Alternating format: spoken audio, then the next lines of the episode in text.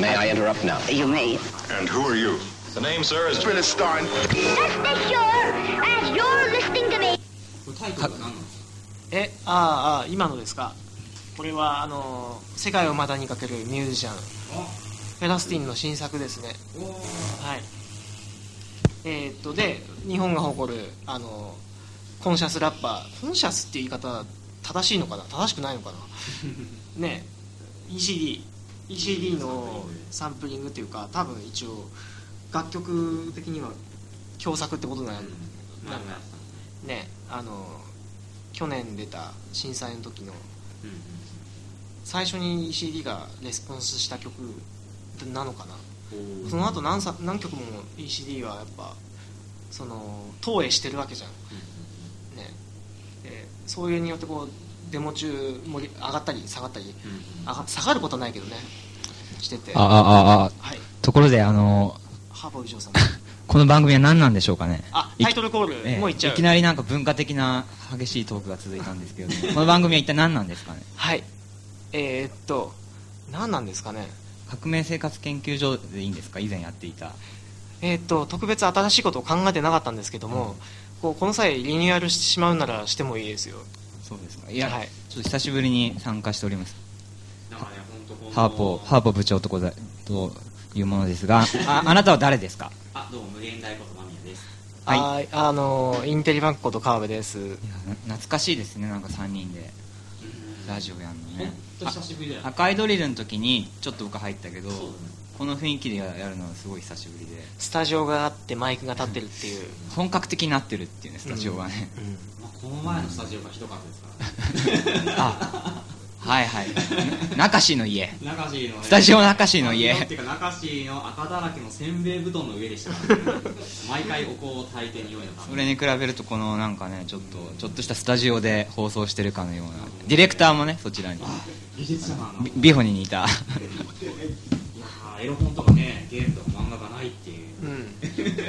下品な話題にならなくていいですねこっちの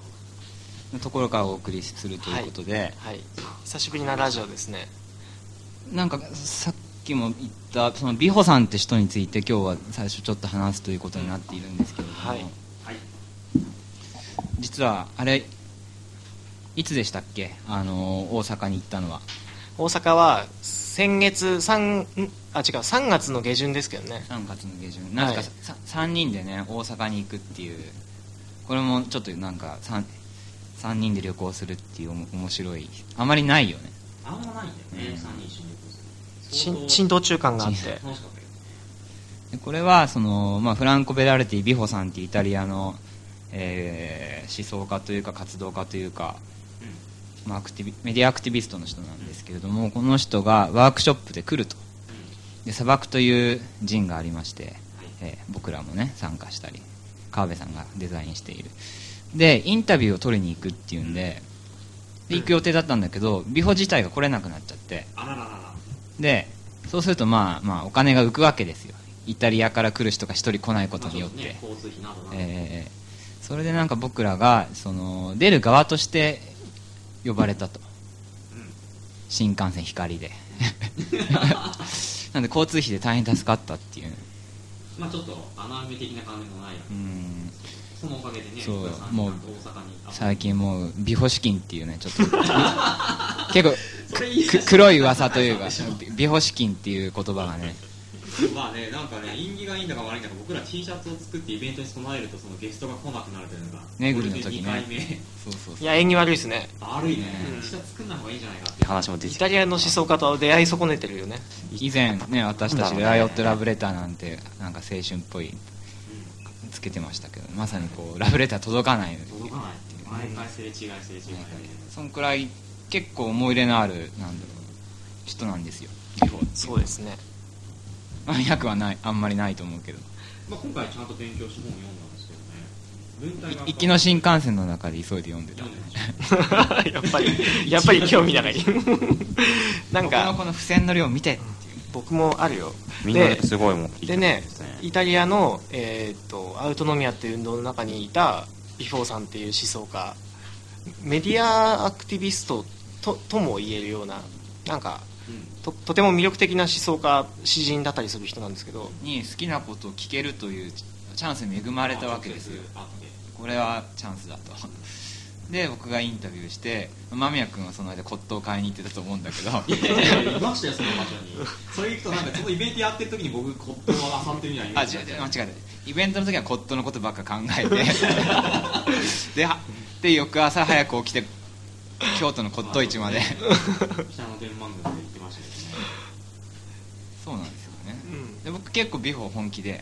ううんん、本気に好きでね、うんそんでまあちょっとラブレターじゃないけど質問をこう投げかけるというまあ結局来れないからあれなスカイプスカイプで応答ということになってはいでその内容の話をすればいいのかな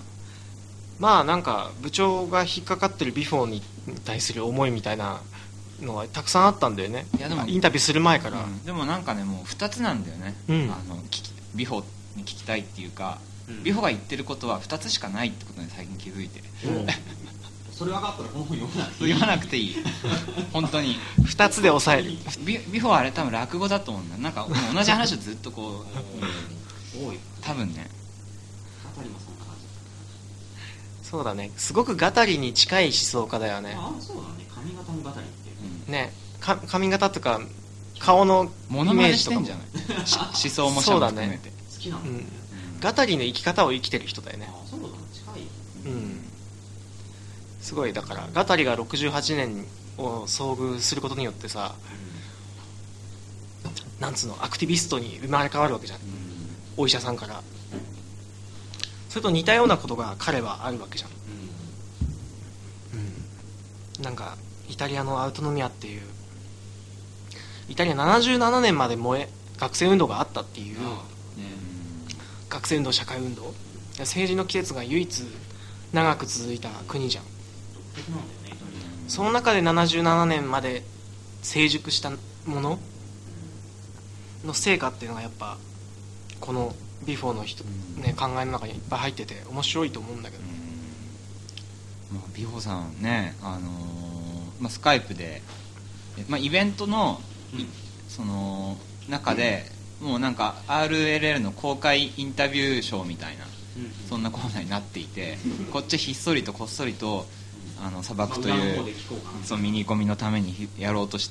したらなんかショーになってて。公開されま した公開されててまずいなと思ってでまあおなんだろう、まあ、お2つ結構大きく分けると2つのことを聞いたんだよね2日間にわかわたって1日は結構ネガティブなあの彼がよく言及する自殺とか鬱っていう側面まあで日本でね特徴的ですそうそうで2日目はまあちょっと解放の方向というか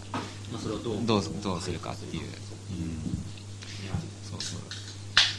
で美穂が言いたいことの2つっていうのは結結局そのこ2つの問いの部分であって1つは 賃労働からの離脱賃労働から離脱せようんもうドロップアウト思想ですね完璧えなーでもう一つ目がそのドロップアウトしたら何をするかっていう話でで認知労働の自己組織化っていうこのこの2つしか言ってないっていうそれをことに気づいたわけですよやるとなるとなかなか難しいそうでこれは2つは分かったんでそれの今実践っていうかどうやるかを議論しなきゃいけない時期に来てるっていう感じをね、なえー美穂さんと会って思いましたねうんうん勤労働の廃棄っていうのもやっぱ今のその鬱とか自殺っていう問題にものすごい絡んでくる絡んでますねやっぱまともに働けないからこそみんな鬱とか自殺とか引きこもりになってるんだよね就職場も学学校も含めてそうだ就しな就職に失敗して自殺が増え増えてるっていうトップニュねースでしょそれも完全にこれがまさに美穂的なね美穂美穂のこの2つの本が日本で出て2冊出てるんですけどこの世界観っていうのがまさにそういう世界観うんなるほど自殺こそが希望だなんてねうん それかなりなんかあれだけどいや本当に自殺ぐらいの絶望がないそこから考えるっていう、発するっていうでそこまで追い詰められてるっていうこともできるし、まあ、追い詰められたこそもう反撃のチャンスなんじゃないかっていう感じもあるっていうね、もう自殺ヒューマンストライキうんでも引きこもりはなんか唯一の日本で一番広範囲に行われている運動だってペペさんの名言があってねそうだえねれはでその本美当穂にさん感じるからも美穂もこの「ノーフューチャーって本でうんもうねこれイタリアのその70年代の運動史なんだけど、うん突然ですねこの真ん中あたりにほうほうほ日本世界中の引きこもりたちを団結せよってありましてうおこれは日本の読者へ向けた直接的なメッセージなんですよねおでその、まあ、日本のことを触れ,、ま、触れてやっぱりこう引きこもりにあの一応そのえー離脱の兆候を見出して、うん希望なんか日本こそがイあイイタリアの未来であるあー逆じゃないとなるほどでそれがかん超勘違いしてるなっていう気もするし 大丈夫かなっていう、し しまあなんか面白いんだけど、うん、実際引きこもりしてる人たちにそんなラディカルな、ね、ものがあるかと思うと厳しいじゃないですか、うんなかなかね日本そう声を上げられないからこそ結局引きこもっちゃうっていうのが相当あるからなうんもっとポジティブに引きこもってる人がいっぱいいるんだったらいいんだけど安心引きこもりライフとかねねあまあったあのり路線ねだからあれでも結局やっぱダメレン派っていうかね、まあ、ダメをこじらせて引き仕方なく引きこもっている人が多いとは思うから、うんこじらせずに引きこもってんだったらいいんだけどね、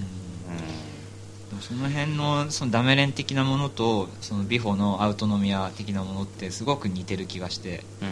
うん結構そこにですね着眼点をああなるほどなるほもど、っと綱渡りだなるほどでもね扱うものがそのなんだろう新自由主義的なものとかっていうのをずっと先に考えてたような人で鶴見さんとちょっと似ている感じがするね自殺うとんそのね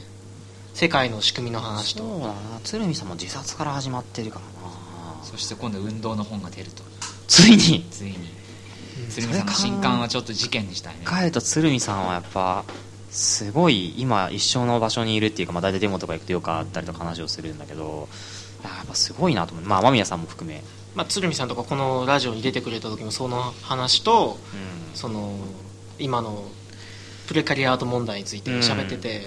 やっぱつながってる話をするわけじゃん今度鶴見さんが本出たらちょっとゲストで呼びたいですね、そうですねいろいろ話を聞きたいななんか僕の 中では、まあ、んビフォーと鶴見さん割と似てる部分もあるなと思って見てて、ね鶴見さんはねビフォにあんま興味持たないかもしれないけど、うんうん鶴見さんドゥルーズ語りなものに対する憎悪がね 憎悪というかというかそれはニューアカ的なものでしょドゥーズ語りじゃなくていやなんかそういうのよくわからないわからないっていうのは理解できないじゃなくてそういうのじゃないんじゃないかっていう,、うー考え方がまあでもあの人ほど僕ちゃんと風光をあんなに分かりやすくそうそうね、いろんな人にさちゃんと説明した人はいないと思うけどね、無気力製造構造とか風光論だからねだからどれもうんダ作がないというかどれもいやーついてくるわけですよこそうそうそう時代を うんで今度はどんな月か何年ぶりだろうね今度の本10年ぐらいだよねそうかうんでまあビフォーの話に戻るとしてなんかビフォーさんはだから日本人になんかいろいろ思思ういと入これががね思い入れがあるんうで、んでなんか僕は部長が今日ツイートしてた言葉でなんだっけ情報の量の話はいねえここで「ノーフューチャー」の中でも書かれてるけどどんに人間サイバー空間っていうのは空間を、あのー新しく電子的なものに作り変えるけど時間と空間の時間の方は人間の方はインターネットを量たくさんやってても情報で押しつぶされてあの人間の量っていうのは変わらない24時間インターネットによっても増えないっていう逆にあのやることが増えてしまうっていうはいねそういうそういうなんか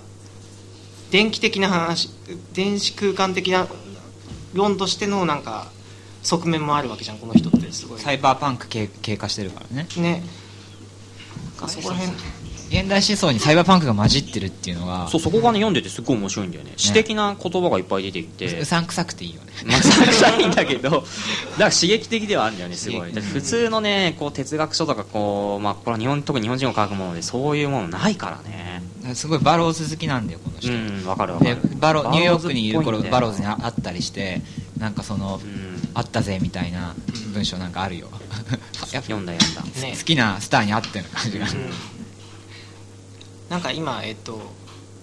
えーっとフランフレンチセオリーっていうアメリカのアメリカのフランス現代思想がどうやってアメリカにこう入っていったかって話を読んでんだけど、相変わらずインテリな本読んでますねなんかその中でみんなフランスのドゥルーズとかも1回は行ってんだけどいい思いしないで帰ってきてうんなんか出会い損ねてんだよねみんなねあーそれで言うと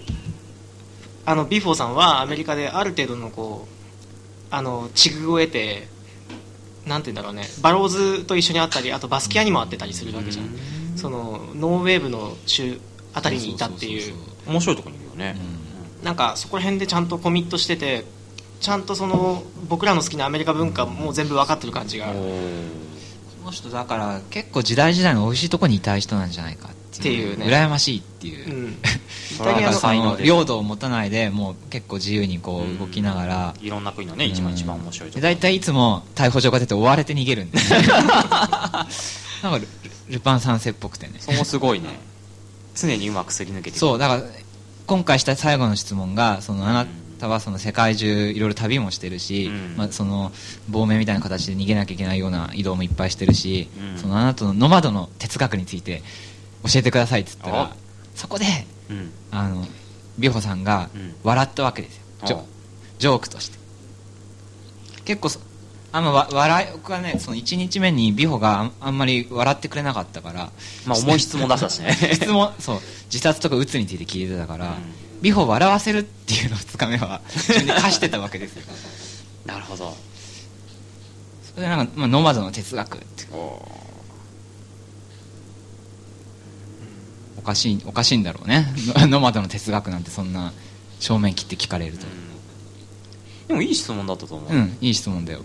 僕の質問はなんかこれは次号の砂漠に乗るはいはいあのー全貌は夏には出る予定の砂漠3号今僕テープを文字起こしている労働をねはい僕はやんなきゃいけない、はいいやだってただで天使の労働ただでだあ出版業あでも下労手だし労働の拒否っていうのがアウトノミーの本質ですから 矛盾がねであさるおね金が出るわけじゃないから労働じゃないでし労ょ働じゃないんです楽しみでなんだけどいやだから美穂の労働の話をしたいわけなんですけれうどんも、労働の話をでえっとそうそうアウトノミアがなんで僕が一番好きかっていうとうんうん第一のスローガンが労働の拒否うんそこ そこから入るっていううんこれは力強い思想だ よねいや素晴らしいよ本当にね労働と労働がなければ多分私有もないだろうしうん私有がなければ多分貨幣もないだろうしこの3つなくなればねこの世の中の苦しみの8割なくなると思うんだよおね金はなくならないんじゃないでおも金はなかなかなくならないけどね交換するものが必要だからうんけど労働っていうのがえっとこの中でも出てくるけどさうんえっとその機械がさ製造ラインがストライキで止まったりもするわけじゃんうんうんうんでこう戦ってきた中でこのなんかアウトノミアの運動の人たちが言ってたのはなんだっけなえーっと工工場にそのロボットが入ってうんそれで生産ラインがあの短縮されたにもかかわらず自分たちの労働時間が短くならないのはおかしいと、うんうんね、だだって究極的には機械に仕事させて人間は遊んでりゃいいのにそうなんないのがおかしいから、だからストライキ分止めてやってもうん資本家には本来あの得しをさせる必然性がないっていう、うん、理理屈で言うと。なるほどだから労働をするのとあのなんだろうアウトノミアの運動の中でやっぱそういう計算根本的な資本家の計算の部分の裏を書く戦略っていうかね、うんそういうのがすごいいっぱい戦術としてあったみたいで、うんそれもその南部のねイタリアの労働者の人たちがルードな人たちが編み出してルードボイーイ、うんだから僕のとってもジャマイカのルードボーイカルチャーとな似全てるよ然ねと遠くない近いっていう、うんうんななんか都会のインディアンって言われてる人たちがいてっていうつまり素人の乱のこと と似てるんですよそうですねだからそのこの本だとなんだっけならず者精神だっけうんならず者じゃないなとそうならず者精神って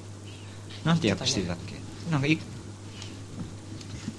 まあルードルルードな感覚っていうのが化け物ねあのーあるとうんで 労働の拒否とはまあ簡単に言うと朝もっと寝ていたいだ寝ていたいから仕事に行かないことだっていうそのままっていうねでそこを肯定するっていうのが力強いっていうかねそこから始まるうんね月曜日みんな憂鬱なはずでしょそういうところが関係なくなる世の中を作るっていうのはいいことじゃないなんか19世紀のうん1800年代の初頭ぐらいまではそういう雰囲気が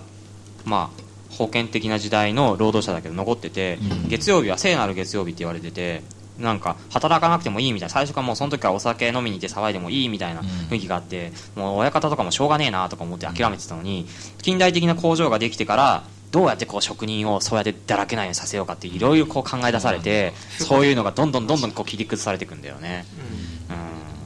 そのそれをどう復活させるかだと思うんだけどね、そのまあ、しょうがねえな、こいつらこうやって言うんだったから、もう今日は休ませてやるかみたいな、まあ、学校教育の中でさ1時間目から来ないとかいうのって相当悪い人になってるわけじゃんいやそういうことじゃない方がいいってことでしょそうしたら引きこもりも少なくなるし、ー、ねそううつも少なくなるんじゃないかっていうあの学校の時の反抗のしにくさ、なんだろうね、いきなりこう変なことすると、ギャー、何この変なやつみたいになっちゃってさ、こう窓の外にさ、こ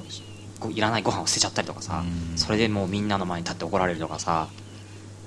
ねこの前ですねちょっと話は飛びますけど幸せだ大学っていうのが開催されて、はいはい何それ、幸せだ、ババカカなな大大学学知らないの遅れてんな知らないよ相変わらず遅れてんな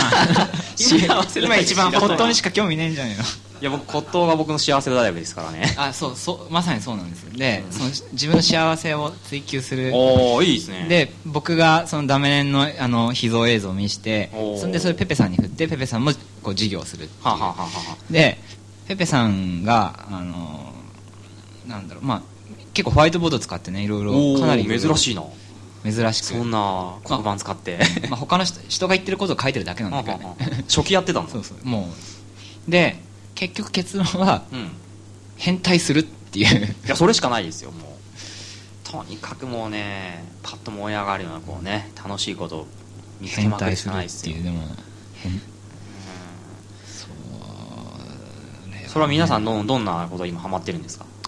皆さん研究成果としては研究成果部長なんかみんなこう今これが幸せだっていうのみんな言い合ったんでしょいこやうしてる時がみたいなそんなねそんな自己啓発セミナーあそんなじゃないそんなんではないくだらないことを言って笑う笑い合うっていう、はあはあはあそういう会なんだけどその会自体がアウトノミアのなんかある種たまり場っていうかうん運動っぽい感じがするっていうかね、うんなるほど、なんだろうねま部長はじゃあそのビデオを見せてそうそうダム連の映像を見して意外とこうみんな卵さんに反応するっていう ね卵さん金髪でホストみたいでねまあ昔ね、その結構みんなマニアックな反応マニアックな人ほどマニアックな反応を見せるダメレン映像 だからそういった上永さんだって昔も細だったじゃんそういうそ格う好だそうっそたじゃんういうなんかいろいろね過去の上永さんのあの虎柄の 虎あの評価豹評価柄の虎型ねノースリーブのベストみたいなのがあれがすごいよいねやだからテレビの中で上永さんの中で変態前変態後ってあるんでね僕で VTR ほとんどチェックしたけどビフォーアフタビーフォーもアフターがでダダメレンの中でずっとこう実は変わ変変化してた部分もあるんだねなるほどダメレンねまあダメレンのことを聞こうとしてたよね本当はあの質問の中でちょっとあそうそうそう質問の中で、ビフォーにぜひダメレンのことを知ってもらおうと思っておおこう頑張ってあのなんか言おうとしたんだけど、うんちょっと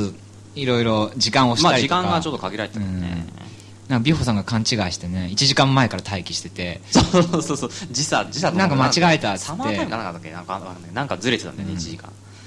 で思ったよりでも結構しゃて、喋ってくれうんて、の押してくれた押してくれた、でさっきの「ノマドの哲学」について語ってくださいって最後の質問に対しては、まあ、その自分の経験とかあの考え方とか語ってくれた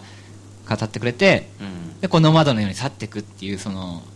それをあえて見せてくれたみたいなこれがちょっと用事があるからそうそうとか言って行っ ちゃった話してたんでちょっとこれから用事があるから行くわっつって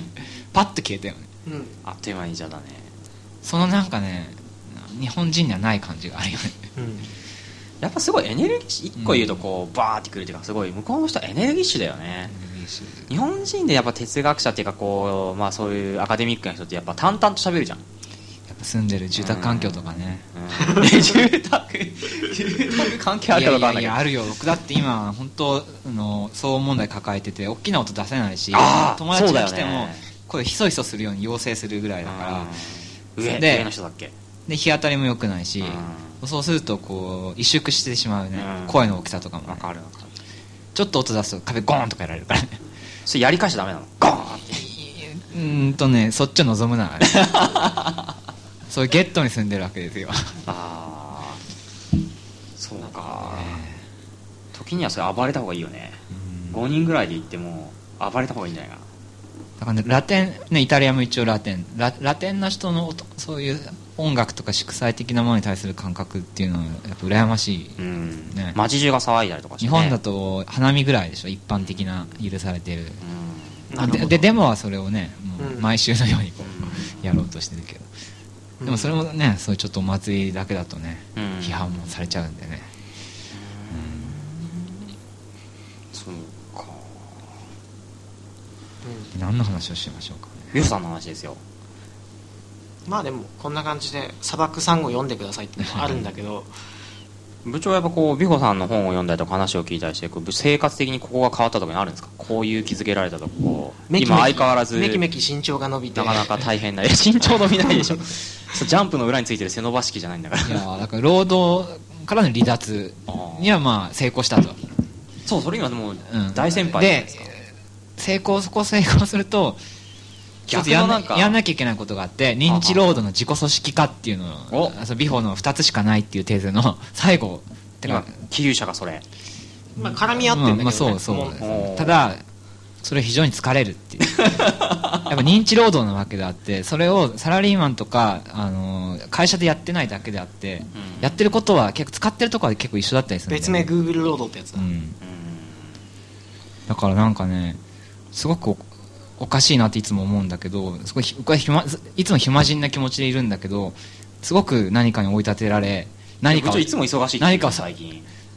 まあねうんなん最近忙しいで忙しいしか言ってないよなんだろうとそれは、ひ暇人であるべきありたいと思ってそういうふうな生活環境に身を置こうとしてるのに仕事ばっかりしてるよ最近何だなっんだろてうこの間もこの後何遊ぼうかなって言ったらいやこの後研修があるからとか言ってあ研修とか言ってあれって無職の人は研修して研修しかも教える側でしょ、 それを教える側ならまだ分かるけど教える側になってんのも研修って仕事っぽく言ってるけど実は遊びなんじゃないかっていう ならいいけどねあってだから仕事だか遊びだか分かんないうんことにをやるっていうのがまたその認知資本主義っていうのもそういうことなんだよね認知資本主義難しいですけどねあの Google で Google 労働って僕らが呼んでるのは Google で物探す時って僕ら本当に探したいから探してんだけどそれが結局 Google さんのその収入になってるっていううんで実は本当探したいのかっていうと探したいのかなっていうよくわかんない状態なんでどこまでが仕事でどこまでが遊びか分かんなくなってるよそねの点間宮君の骨董は遊びでもあり仕事でもあるっていうまあそれは完璧いやでもね骨董に関しては売っあんま売ってないからね商品まあまあ純正商古品だね物商だからねこの人ね今も今やもねうねえあでも骨董市で最近買ったもの結構売りに出してるから転校でしょいやでもね骨董市で古本を買ってるんですよ思古い想本とか的転向でしょ左翼から保守的な骨董主義への 保守主保守主義だ保保守じゃないでしょ守革命だなんか骨董に新しいムーブメントを起こしてほしいものだよねまあ頑張ってそいやれいぐやらいまで面白いもんまだまだ全然まだ、金ね、沢21世紀美術館一緒に行きますかじゃあもういきますかねいやまだまだ全然ね骨董ねし全然知っても知ってもねそこが深くて何もまだまだ初心者なんでね何とも言えないいでやすズブズブの沼でしょもういやー、ねわけわかんない趣味いっぱいあるのもうね、最終的にはもうねなんだろうね研究者になるからもうドキドキ掘ってドキのかやめてもうそれで幸せみたいになっちゃいそうで、間宮君のドキ話もこれこの前話したんだけど2時間ぐらい喋れるからそれはそれで今度また別のあ日後に編の話ねねでもこの間マイセンの話をしてたよねねうん、それはそれですごい盛り上がってたけど川辺さんと、うん、そう前世の歴史の話がね長いんだけどまマあそイセれンは面白いよ後でしょあんな面白いまあそれはあんま関係ないから置いといて、は部い長の美穂さんの話はどうですか労働って何なんだろうな遊びって何なんだろうなっていうのを最近まあよく考える G4 さんと友達のえっ、と部長のうんそのあたりも好きなもう一人のえっ、とイタリアのラッツァラートラとツかァラートさんっていうのパはオビルノとかも同じような同じような話してるわけじゃないですか戦術違うけど同じ価値観共有してやってる認知労働とうんその現代的な問題について認知資本主義って言葉がうん多分ね言葉が硬すぎて硬い硬い浸透しないんですよもっとなんかキャッチーで分かりやすいことなをんしてくだかさいです現よヒン代トし現みたいな代現代思想好きのマニアックなあの秘密の言葉みたいになっちゃってて多分これ聞いてる人もさっぱり分かってないですようんもう一回言葉作った方がいい、もう一回作り直した方がいいと思うね、うんちょっと考えましょうよ今ここでここでうんじゃあ認知資本主義をちゃんと説明した方がいいんじゃなえいですーっか、と例えばだけど僕もそれがよくわかんないんですタルドさんが言ってる労働と労働以外のものの話って労働っていうのはつまり模倣であるうんだっけその仕事っていうのは最終的繰にりは返しのね繰り返しなんだ繰より返しまあそうだね多でいよねうん反繰復りぐら返しではないいその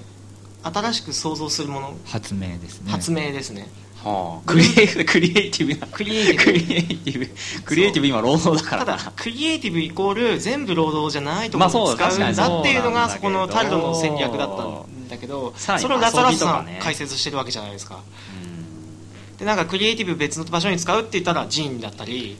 うんお金になんないですよ寺院なんて絶対っなんないよクリねエクリエイティブ泥棒資本主義うんていうことなんだよねなんかそれ見てて本当に思うのはうん写真集今すごい高い写真集ってあるじゃないですかはいはいまあアラーキーの一番最初センチメンタルなあ旅とそれか中古の写真集ってことねそうそうそうそうそう、はいそれ今大大体1冊3 4 0万ぐらいするんですよ出てくると、はいはいでもそれお金って荒木に入ってるかっていうと例えば30万円の写真集ってことはいやこの荒木さんね超儲かってるんですねって思う人は思うじゃないですか、うん一切儲かってないですからねいやだからバンクシーさんバンクシーさんあの壁剥いでそのバンクシーさんをそのえっ、とクリスティーズとかサザビーズで売るわけじゃないですか、うんあれバンクシーさんに一銭も入んないですからねそうそれと一緒なんです最初赤字で多分出してて自費出版しててまあそれはまあ経済に結構売れたんですよ、まあ、その分赤字にはなってないかもしれないけどその後転売が始まって転売するごとに値段が上がってって結局30万になってるんです今30万40万っていう、はい、クリエイティブ泥棒が現れてるわけですね、うんまあクリエイティブって言葉も使いたくないねちょっとねまあないねそれももう汚れた言葉だからねなんですかねまさにモード学園の CM みたいなもんでしょうんあのデモを使ってる CM とまあ、か僕は部長から教えてもらったあのジャマイカで言う言葉でのクリエイティブはすクリエイトクリエイティブねはすごい好きだけどねそれはどう違うのクリエイティブといやまあでもキリスト教だからねクリエーションが好きだからああそれか想像するっていううんうんうんうんうんうーん労働か結構でもねそのジャマイカの話で言うと、うん最近ちょっとマルーンについてっていうのを書いて逃亡逃亡ちょっと奴隷文章書いて結構逃マルーン逃亡奴隷の価値観とその、うんビホの価値観ですごく近いなと思っておー逃亡ジャマイカの方はもっとこう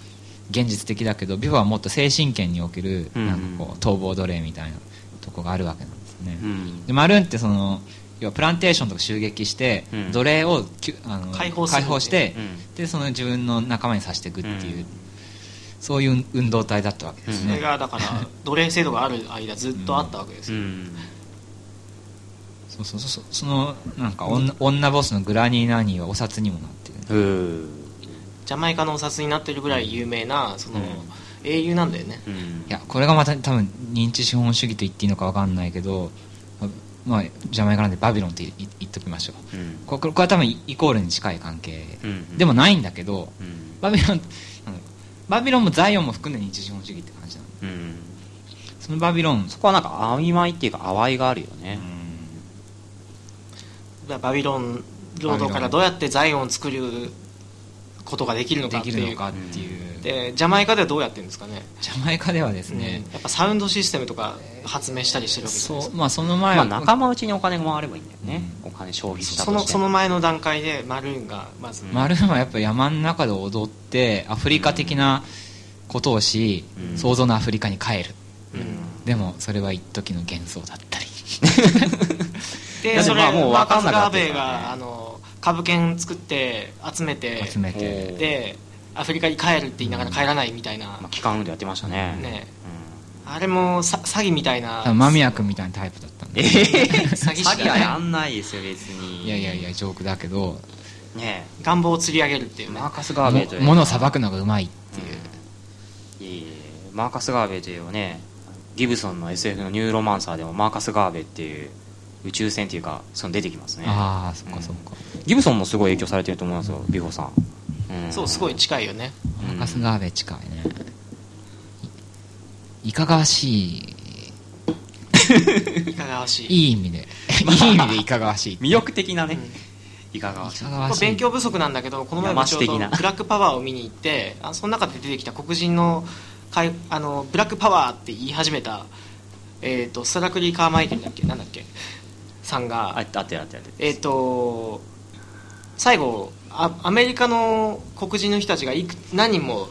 あの帰化したアフリカのとアメリえなんていうの街があるんだよねうんなんかアメリカの人たちが戻ってく黒人の人たちが戻ってく場所がそれが結構ねそれを本持ってんだよね機関運動の、うん機関運動のあって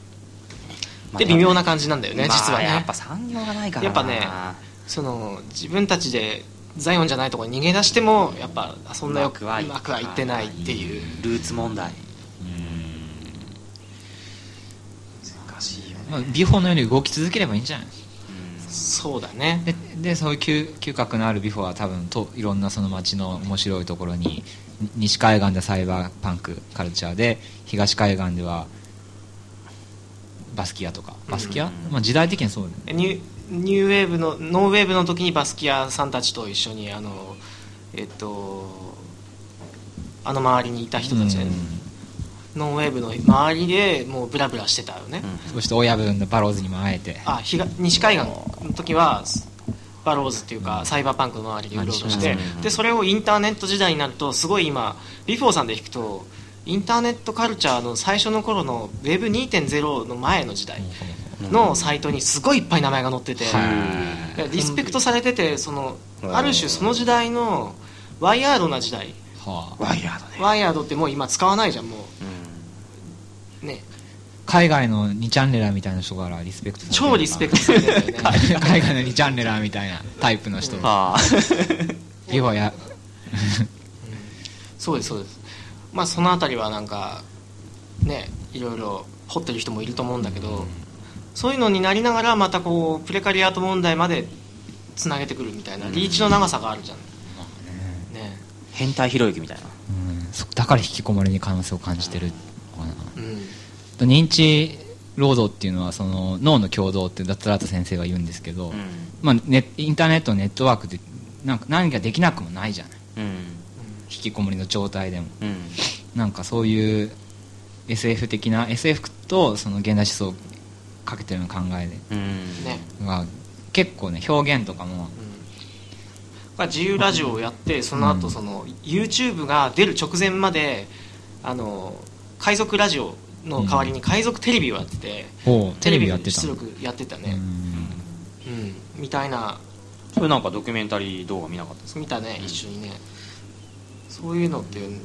まあだからメディアアクティビストの側面もすごく強いし、うんうんまあ、日本だと小川哲夫さんうんとすごい仲良かったっていう、ラジオアリーチャねアリうーチェ、んアリスですよ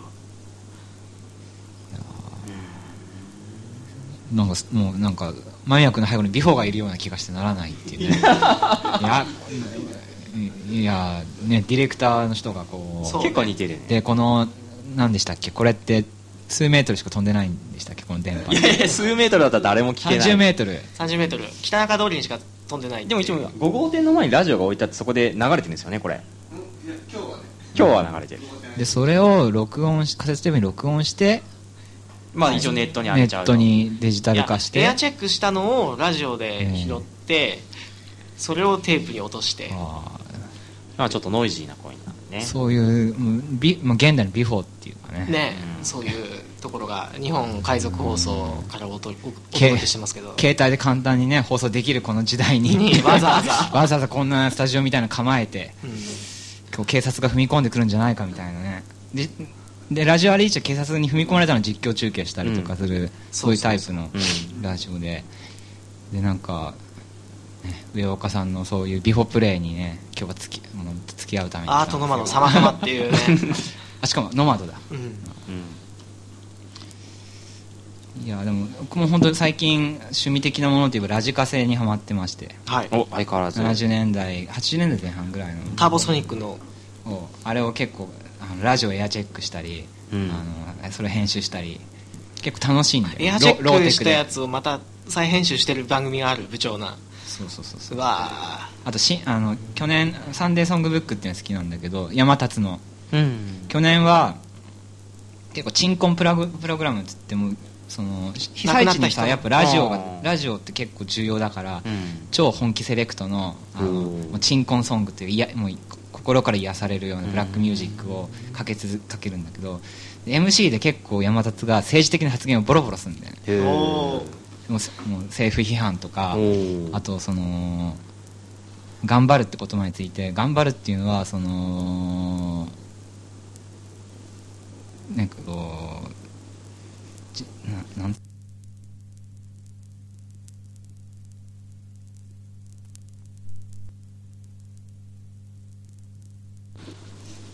でもそそういう発言するとすなんか取材の依頼が結構来るんだってへーなんか発言ありますかってでも自分は単なるミュージシャンで選曲家なんで、そのね、自分のやることをやるだけです、うんー面白いラジオじゃあ他にも番組ハマってるばまあ基本的には NHKFM あでー民族音楽の番組もあるおしーメあそうメタルテープも最近ね、大量にゲットしたんで、おえ素晴らしデいッドストックーなんでやっぱラジオってちょっとロマンチックでいいなとロマンチックで、今だからそういうのすごい贅沢な遊びをしてる気がするうんそうだねジンと似てる感じはするよ、ね、あそうだね最終的に限定されてるところで表現していくっていう、うんインターネットで無制限だからそのロマンのなさはあるじゃないちょっともうね誰でもできるようになっちゃったからねねでだこういうのがそのビホが2つしか言ってないことの一つの認知労働の自己組織化のことだと思うんだけど、お金が入らないっていう いいじゃんそうだよこれいやいやもうこういうのをいっぱい続儲かったらまた別でしょけいやこういう面白い試みをいっぱい続けるのがいいじゃない、うん素人ビフォーは言うんだけど、でも生活をしなきゃいけないんでまねあある程度したいよねお金をどう稼ぐかっていうのが、うんその労働から離脱うん同じなんだよねそれセットお金を稼ぐやり方があれば、うん労働から離脱できるわけですよ、うんちんサラリーマン的な世界観からうんでも何もないと労働にしがみつくしかないでしょ、ね労働もう自分が奴隷だとあの、うんマルーンのように行きたいと山の方見と思うわけですよいつも、でもでも逃げれない人もいるわけですよ、うんき分かっててもまあ日本人はほとんど逃げれないよね逃げれないこの前ポンさんのあの DV をさインターネットでリンクしてみんな見てくれててさ面白かったけどポンさんは自分の食いぶちを似顔絵でつくしててうんそれが面白かったよねあれ彼の本当にそのクリエイティブなところいやーだっとて本当うまいもんねねあの似顔絵が部部族のね、あのーイラストとかすごいヒもんッねピーのね伝説的な本当最初のサイケデリックアートだからね武読新聞がすごいよいやだねかデザイらでもその諏訪ナセのコミュニティもお金がなくて潰れたりとかしててンあその外部資本に頼ってるコミュコミューンは自立してないけどーうん最終的にはやっぱどっかでつながりつつそんなにお金をかけない生活をまあだから坂口恭平的なものにも結びついてきたりするそうだねね番組でポンさんがあのねバーとか居酒屋みたいなとこ行って、うん似顔絵おばちゃんとかちょっとちょっと綺麗に描いて、うんでゴミ しておばちゃん喜んでお金払うみたいな、まあ そういうそんな芸で生きてて、ううんんやっぱ芸芸がないとなと、ね最近思うんだけど、はい小ざ小沢昭治的世界いやーでもその美法美法コニコニタリアートって言葉がその美法の造語だと思うんだけど、うんうんプロレタリアートをも模してその認知労働者みたいなうんでもなんかもうコニタリアートですからね典型的なうんうんなるほどね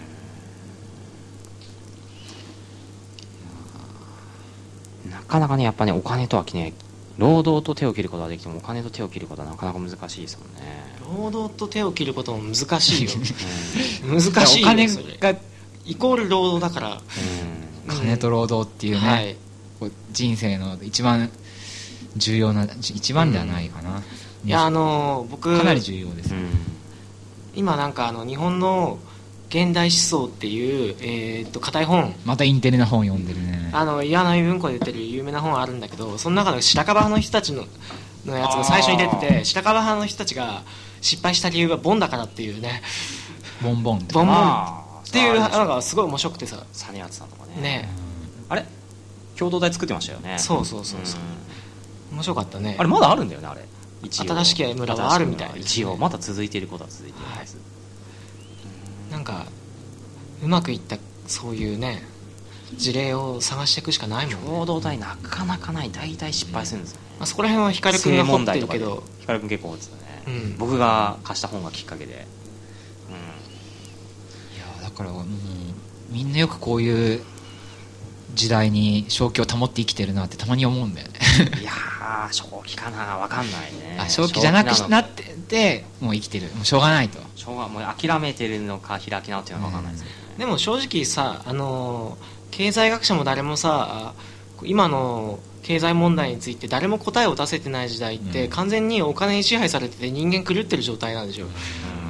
と思うんだけどね大きい経済を見るとさ100年単位200年単位の経済で資本主義システムを見ると相当もうユーロもドルもダメだし資本主義のエンジンたるものってその第三世界ブリックスに頼ったりしててもうダメなんだなと思ってその成長願望みたいな話がすごい前提としているけどそうじゃないものもちょっとずつ出てきてたりしてその大きい経済の話もさだから下の人たちがみんな狂ってるんじゃなくて上が狂ってるから俺ら狂ってんだ狂わされてんだなと思って、うんうんそこで今注目すべきはプレジデントですよねプレジデントの話しましょうかそうプレデターしますかなんか僕ねこの間僕介助の仕事してるんで、その障害者の人が新聞を取ってるんです毎日新聞を取ってるんで毎週行ってその溜まってた23日分を読むんですよ毎日新聞、まあ、新聞読むとやっぱやっぱネットでニュース見るのと新聞読むとやっぱ結構やっぱ違うなっていう体験として、でまあやっぱ新聞だから広告がついてるじゃないですか、はい下の方にそれを読んでた時にまあ大体まあ文春とか新潮とかまあいろんな週刊誌新聞なんですけど、プレジデントのシーン見出しが並んでて、まあ、最初それふついつもだったら呼び飛ばすんですけどあれとかもちょっと読み出したらこれなんか変だなとか思って、まあ、プレジデントっていうとみんなやっぱ経済雑誌、まあ、結構硬いスーツ着たような人たちが読む本 だから もうタイトルがプレジデントってねもうねプレジデン本トだ当のから、金ね、持ちは買わないよねうんこうなりやがったまだアントレプレナーな、ね、感じになってえる人 A がちゃんマインド持ったうん俺やってやるぞみたいなね、まあ、多分株とか、ね、マーケット情報とかそういうのが載ってるんだろうと思っててプレジデントファミリーもすごいよね、まあそれもかなりね嫌な情報がいっぱい 載ってる嫌な全く読む気ないじゃないですかここら辺の人は、まあ、僕含めて子供にこんぐらいお金かければこんな子になるとかね、そう。うわーもうまたバ 投資のッドな、投も資うみたいなバビロン、バビロン倒産でしょ、もう。それはなぜかね、んな雑誌がパッと見たときに、年収300万倒産はなぜ幸せなのかっていう、年収別幸せ実感調査1000人の本音って書いてあって、それ幸読ん、ちょっと読んだんですよ。幸せキーワードあーあれとか思って。まあまずね、300万がね、毎日家族団らんできている円満ファミリはー。500万が、仕事が家庭から悩み多くても相談できる人がいる。はあ。で、800万が、働き盛りで教育費がずしりと重くのしかかる。悲惨だねで1000万が同僚と妻に不満もっと面白い仕事を求めるあれと思って1500万がおうにはなんか家族と会話なし社会貢献がしたいあれとかあねれ金持ちになればなるほど不幸じゃんとか思ってあれなんだこれなんだこれと思って、まあ、もっといろいろ見ていくとなぜかこう東大卒独身男性が20年続ける豊かな無職生活豊かな無職あれとかねあれ今の20アウトノミアのことについて書いてあるそうそうそう豊かな無職生活東大卒で豊かってちょっとダメレンっぽいでしょ、うんやっぱあこの人まああの100万円、えーとね、本書いてる人で、えー、となんていうかな年収100万円の豊かな、ね、ひえー無職節約生活という本を出してるんですよ、実際で、えーとまあ、他に今の20代はなぜお金がなくても幸せなのかだとかリストラで収入が3割も減ったんだけど大丈夫だってなってで300万の家計簿は最高ハッピーあれとか言ってまあ、従最来高ハッピーとか強従引だな来のそのプレジデントの上げ上げ感から全く真逆そうをそうそう向おいてるわかけでしょしいなーって思ってで、さらにねこれねアランの言葉とかねニーチェの言葉を評価したいんですけどアランの言葉がすごいんですよ幸福とは報酬など全然求めていなかったもののところに突突然やってくる報酬であるとかあれ報酬求めちゃダメそれでもねさっきの事故の壮大化と話は通じる問題まあそうにななんでるすよよねね。いや結局これまっとう結構まっとうなことばっかり言ってるんですよねで本当びっくりしてなスパっぽいじゃないですか少し、うんまあこんだけ年収低くでも楽しいよみたいな、うんうんでもこれがスパじゃなくてプレジデントがやってるのはもうありえないなと思って、もうびっくりで、まあ、ちょっと今ブログを書いたんですけどそれを驚きを、まあ、結構ねまあ見てくれる人がいっぱいいるみたいなんですけどでもやっぱねその日本経済がもうこれ以上成長しようがないっていう話なんですよ、結局でなんかもう俺一番最初の特集っていうかそのこの特集の、まあ、これね800号創刊記念創刊800記念号なんですよこれ、それでもう300万でいいじゃないかって話をしちゃって、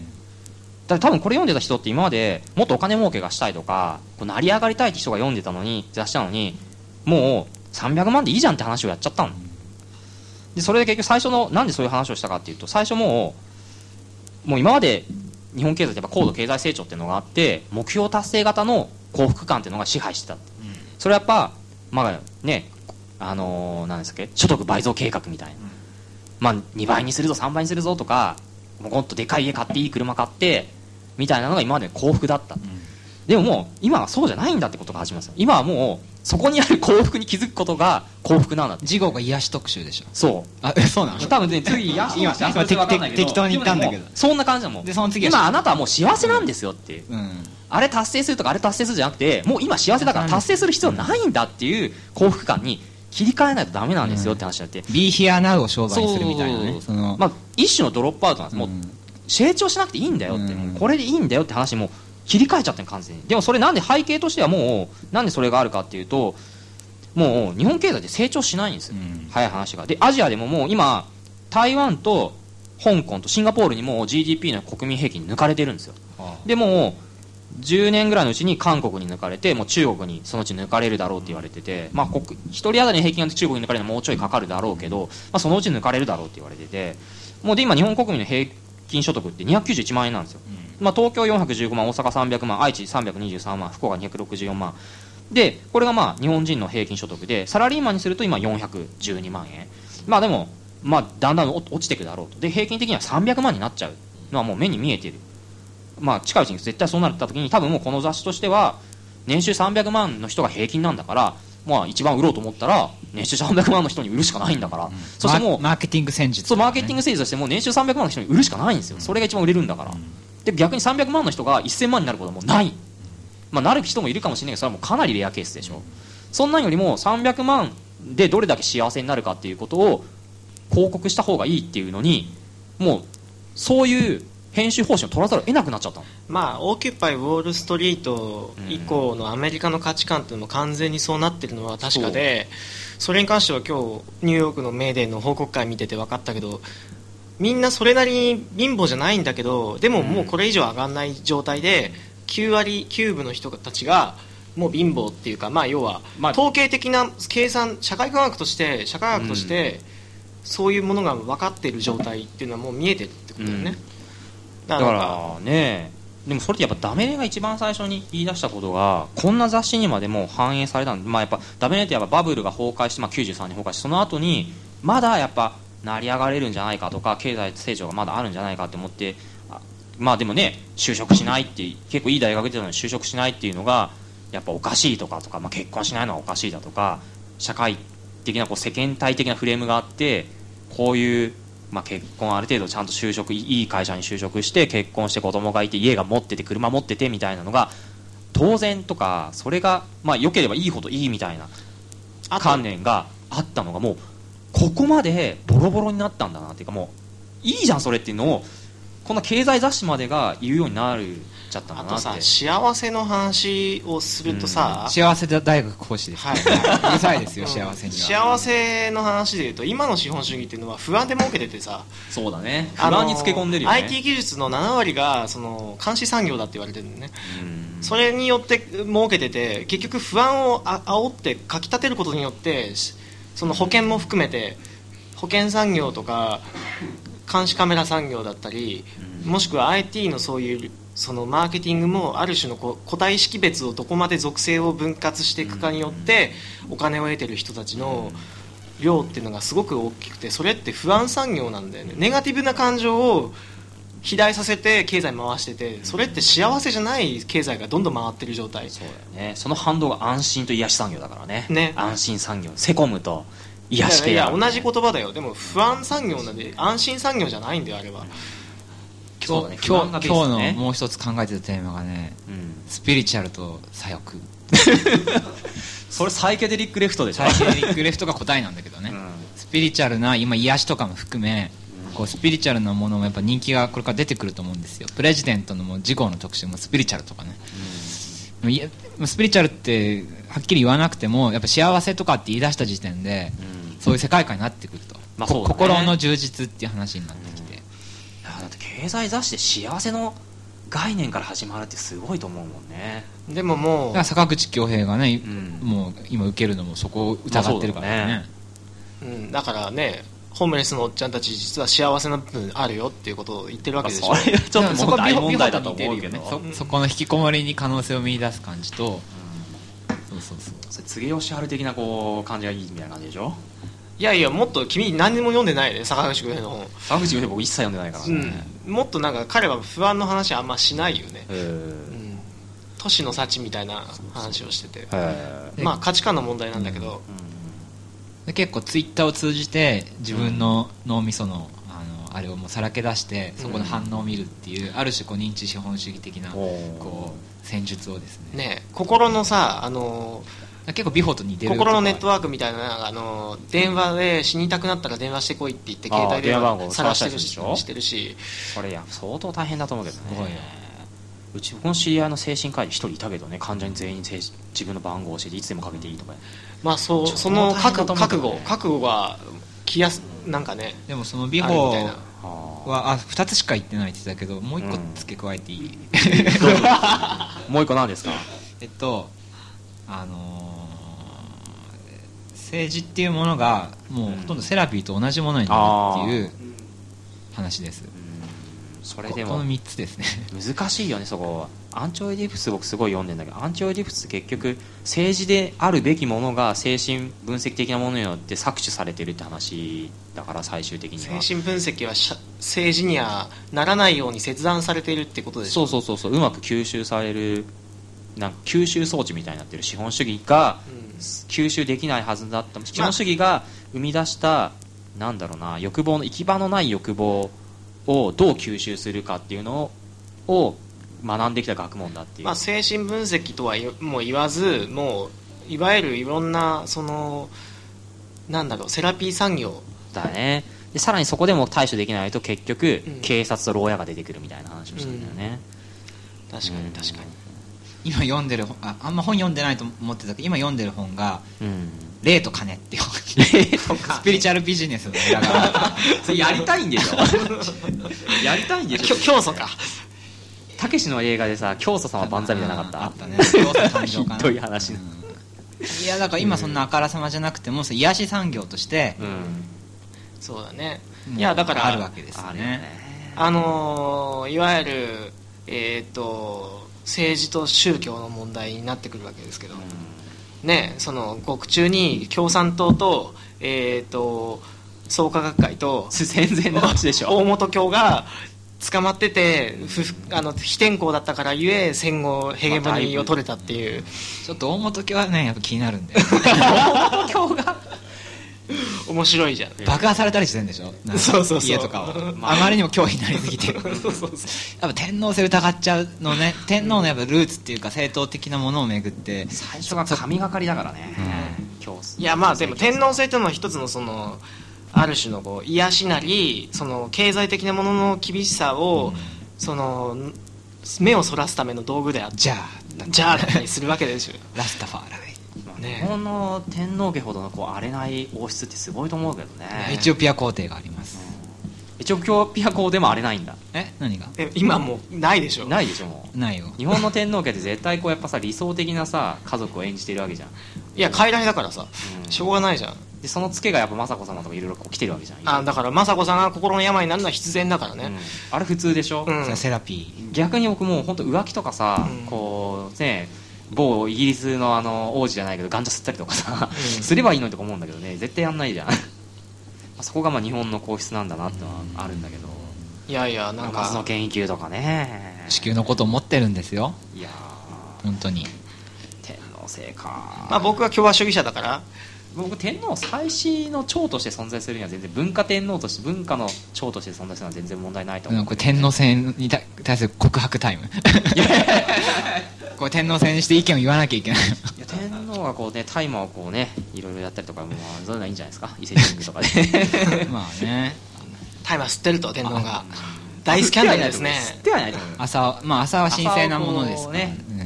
うん授与したりとかはいいんじゃないですかうんでもそのスピ会でもスピ会まあそのカウンタスピー会カルチャー会今いろいろあるけど、そういうちょっと宗教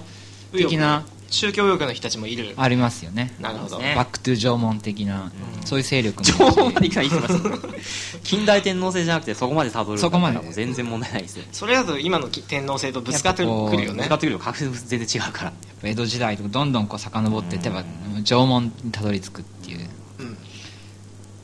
確かに 縄文エネルギー研究所縄文エネルギー研究所ね、捕まってますね捕まえない添付か走らせた人でしょ気になりますやっぱ動向は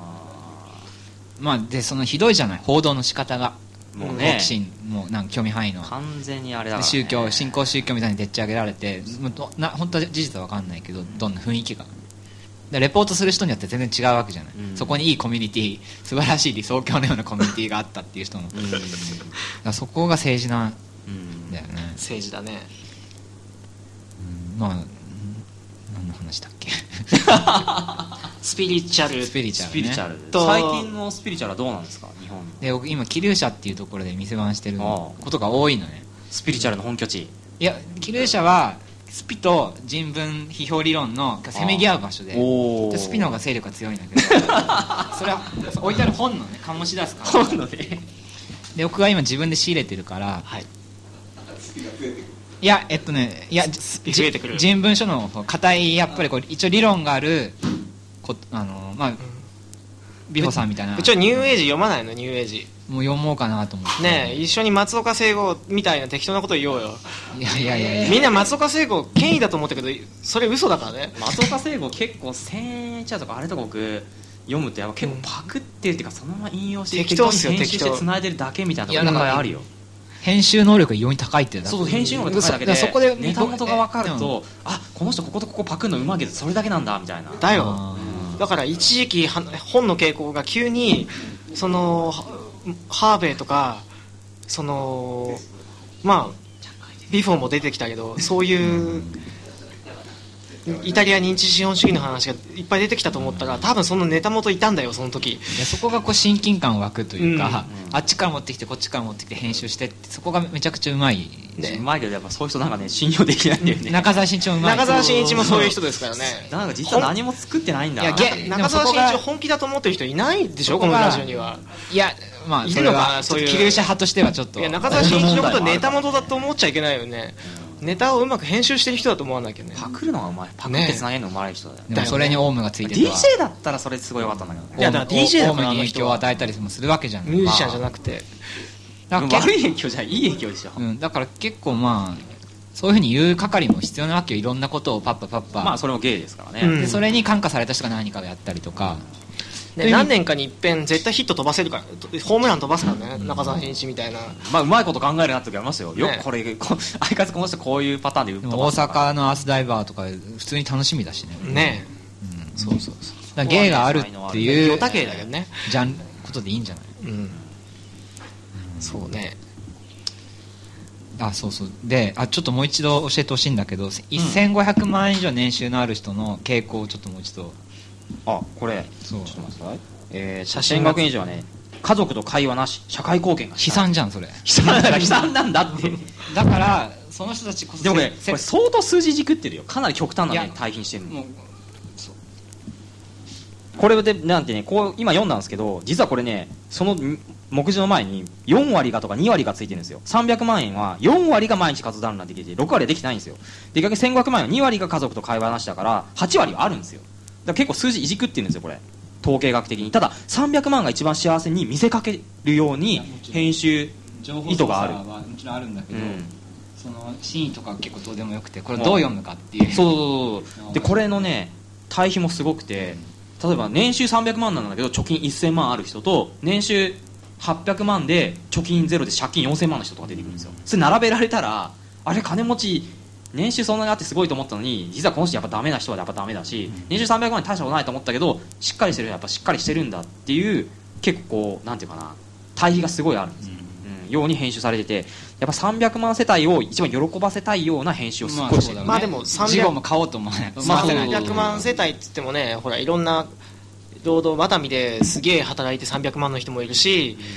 もう悠々自適で300万の人もいるわけじゃん、だからねねいろんな300万がいると思う、だからその1500万の人その真にあえて受けるとすると、あのー家族と会話がなくてわけでしょセラピーが必要なわけでしょこの人たちこそ、でちょっと問題ですよその後で、であとなんだっけもう一個、えっと、あ社会貢献がしたいでしそうょ社会貢献がしたいまあでもなんか多分ね他者とつながりたいだけでしょなんでやっぱりこう社会とつながってないわ我々こうエグゼクティブ貧乏な階級がですねやっぱセラピー何かセラピー屋さんをやってそっからお金もおらった金持ちを癒してあげてお金をいただくっていうさ搾取するとただの怪しい 怪しい占い師みたい なオセロオセロ会みたいな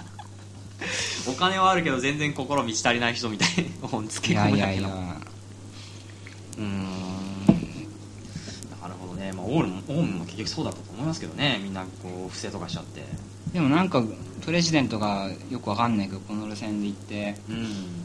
でなんか、でも逆に僕この路線大成功したらすごい嫌でなんかちょっと嫌なんだけどねまあ、向こうの思うつぼ思うつぼだからねこれうまいなと思ったら結局スパをパクってるんだなってことだけですからね早い話が読んでないけどね僕は読んだんだけどやっぱ年収300万円とか一番え喜ぶよう下ネにタのない編集されてるスパなんじゃないの、まあそうだ一番真面目な人が読む雑誌だからいや真面目じゃないよプレジデントはは下品な欲のある人だよそうだねコカインコカインばっか吸ってる人 だよそういやコカイン吸ってる人は読まないってアメリカならうんでもこれね絶対信じちゃう人いると思うなこれでいいんだまあでもそういう人今までがガバガバ稼がないとダメだって思ってた人が癒されるところはあるからな絶対これ読んでそれがすごいいいんじゃないかなと思うプレジデント編集部に間宮君取材に行ってよええどなんでいきなりこんな企画なんですかみたいなうん行きたいけどねいやでもこれが一番売れるって判断したんだろうねもううんいやーそうそうでもここにゲストがあれゲストダメあなた 忘れ物返しに来ただけこの間ねかちょっと話はガラッと変わるんですけどこの間僕すごいお自分がね時代に取り残されてることはっきり分かった時瞬間があってやっとでそれがね僕最近実はナックルズのねあそうですか僕実はナックルズのライターを時々ね年に1回ぐらいやるんですけどねこの間なんかこう書いてくれないかなって依頼が来てえ僕今ネタがないんで断ったんですけど自分はさすがにちょっとかいやでも悪い断るとさすがにこう仕事が多分ね普通のフリーライターってやっぱ仕事がなかなかないわけじゃないですかそうそう断るってやっぱちょっと相当悪いなと思って、いや一応調べたんですよ一度なく最近どういう特集やってんのかなって言って見てたら傾向をやっぱ見みんなない見とてて、ねまあ、僕も書けるネタとかあるかなと思ってで見てたらびっくりしたのがなんか合法ハーブ第6世代やばいみたいな、んねえだ第6世代とか言ってそうそうそうそう今日聞いた情報報によよると横浜には自販自動販売機があるえ自販機で合法ハーブ売ってるうんうんさすがにそれやばいねだってこの間うんここだからあんまいいんだけどこれ僕ツイートしたんだけどこの間なんだっけ6人ひき逃げした犯人って合法ハーブやってたんでしょうんまあちょっと何人か亡くなったりとかしてて合法ハーブで若い人とかがちょっと問題になりつつある、まあ、酒とねタバコに比べれば全然そんなねまだ3人ぐらいしか死んでないじゃん開き直れるんですけど合法ハーブ第6世代いたちねいたちごっこでどんどん進化してるからそう、ね僕で僕ね、第6世代って僕全然ねその1世代も2世代も3世代も知らなかったから6まで来てんだと思ってで川辺さんにその話をして川辺さん「いやもう7ぐらいまであるよ」とか言ってて進化「なんすかそれ毎年毎年年更新してる」 おー種類まあでもあれ一応ね合成 THC なんですよねうん大体一緒ず化学式をずらしてるんですよで規制されるとまたずらして別のものを出してるんですよねうん THCY THCK とか、うん、それによって効果も結構劇的にあんま変わんないただやっぱそういう意味で言うと今アメリカでね今その辺りの解放運動というか大変とんでもないことになっててまあアメリカの医療タイマー事情はす医ごいも療う完大璧です麻からねとうとう17州つまりアメリカ合衆国の3分の1が合法になったっていう、まあちょっとねうつでかなって言ったらもう処方されますからねそれうんうんまあだから自動販売機もあるみたいな時代になっててでかつ日本は化学式をずらしたものそれはどうなんだっていうね問題がいやだから僕は結構今大胆なねことを言い出しちゃったんだよね、合法ハーブは実はクラック的なあ何かなのではないか運動を破壊するためにこう政府がばらまいてるみたいな可能性はないわけじゃないあるかもなクラックっていうのはつまりブラックパンサーをどういうふうにお封じ込めるかに力を削ぐためうんに力だと怖いから、うんそれを言うとじゃあこのこの間の6人ひき逃げは自作自演政 府の間違いないね 間違間違いない、いない話は怪しくしない合法ハーブでこうだって最近あれでしょ、なんか仕込み交だ通事故すごかったじゃないですかあれ全部仕込みだって話もあるよねその仕込みがあった上で、うん6人ひき逃げ自ひき逃げ自作だっ自て演が合ち法ハなーブみにだだっってたここ何十年もあ何年もその自殺の方があの交通事故よりもまあ多いよ多いっていうのまあ一日3倍以上の人間が自殺で死んでるのに政府は金出さないみたいなでようやく政府がかねえ重い腰上げつつありつつなんだっけ変な変なな名前つけて問題になったうん秋葉48じゃなくて わけのわかんない合法ってなんとかなんとか作ったりとかまあまあお粗末な対策しかしてないでかつそのだからね急に来たねそういうのでしかも車が悪いんじゃないことにしたいっていうので合法そこでハーブがそ悪いこでその合法ハーブが悪いだったりエスケープゴートとしてあの帰化した人間が悪いだったりそういうナショナリズムを盛り上げるような言い方をしたりどこまでこれ陰謀論なのかわかんないという陰謀論もあると半分陰陰謀謀論論はあるんだけど間違ってもないんだ じゃよあね、解釈の問題だからら、なぜ車を悪いと言わないのかってもう 車が悪いこ車産業が悪いんだしねえ、車がこう、な年間何百人も引き殺してるんいやだ何百人じゃがないですもっと何何万もい人るだいや万1万人切ってるとか言わない切ってる切ってるんだけど数千人だあれも捜査があってその殺人 1, 日延命したらであそうか3日後に死んだらそいつは入らないんだね別に入んないんだよねでく車っていう殺人マシンっていうのはこの国家においては隠蔽すべき要素で社会的な責任を問われないっていう原発と同じ問題がずっとあってまあねね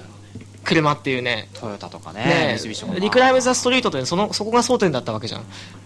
車産業が実は力を持ってんだぜっていう車社会と車産業だよね、でまあ陰謀論の話はいいやその実はナックルズがもう間宮君はもう実ライターにはなれないネってタいをう頑張って探して今書けるネタを考えたんだけどそのゴーハーブネタでも書こうかなと思ったら、もう僕わけわかんないから、あもう6時まであって僕それさっぱりじゃないからこのネタ書けねえやとか思って、ううんん諦めてそれでやっぱ書くネタないなとはいでも最近僕がねあでもこれ下品な話だからやめようかないやいいんじゃないい いの本当にいいのいや僕が最近ね一番ねなんだこの人って思ってる人がいて謎なんだけど、まあ、写真とかアップしてるから、まあ、多分本当なんだろうねなんかね逆ナンとかナンパして女の子とセックスをするんだけどなんかもうねそのフィストファックっていうか手を入 れひどいて話質を拡張するのがすごい上手い人でそういうおあの写真バンバン上げてる動画とかをまあ今裏でも全然上げられるからなぜこの女の子を逆ナンとナンパでいとも簡単にうん引っ掛けることができるのか分かんないんだけど確実に何人も引っ掛けて今その人アメリカかどっかに、うんあの仕事で行ってて、うん今そっちでなんか白人のすげえ女の子をそういうふうにやりこう調教しまくってるらしくてでもその写真は18歳以下だからあげられないとか 言っててでも日本でやった女の子の写真と動画いっぱいあげてんでも世界中にファンがいてねとんでもないことになってんのい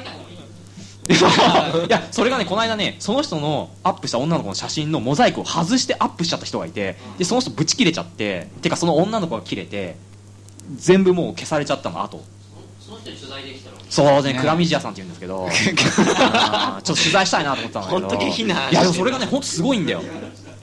わかるっていうのこの女の子は絶対こういうことができるってわかるっていうの、うんで声かけると、うんまあなん、34割ぐらい成功するし、逆難もあるっていう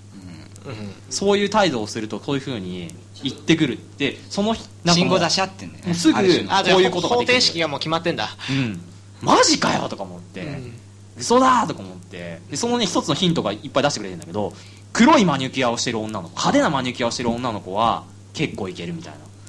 な何とか思ってま街を見る目が変わったいや、ま、女の子のマニュキュアを見る目が変わったと言ってください今黒いマニキュアの女の子で少ないねいやこの界隈何人かいるんだよ結構いるんだよこの界マ隈ニキュア派手にしてる人このこの界隈多いんだよ結構いやマニキュア派手にしてるんじゃなくて黒は少ないよ黒は少ないんだけど黒とかね水色とかとにかくド派手なマニュキュア黒はド派手なのまあマネキン黒が多といしては黒が一番多い派手派手だうよねん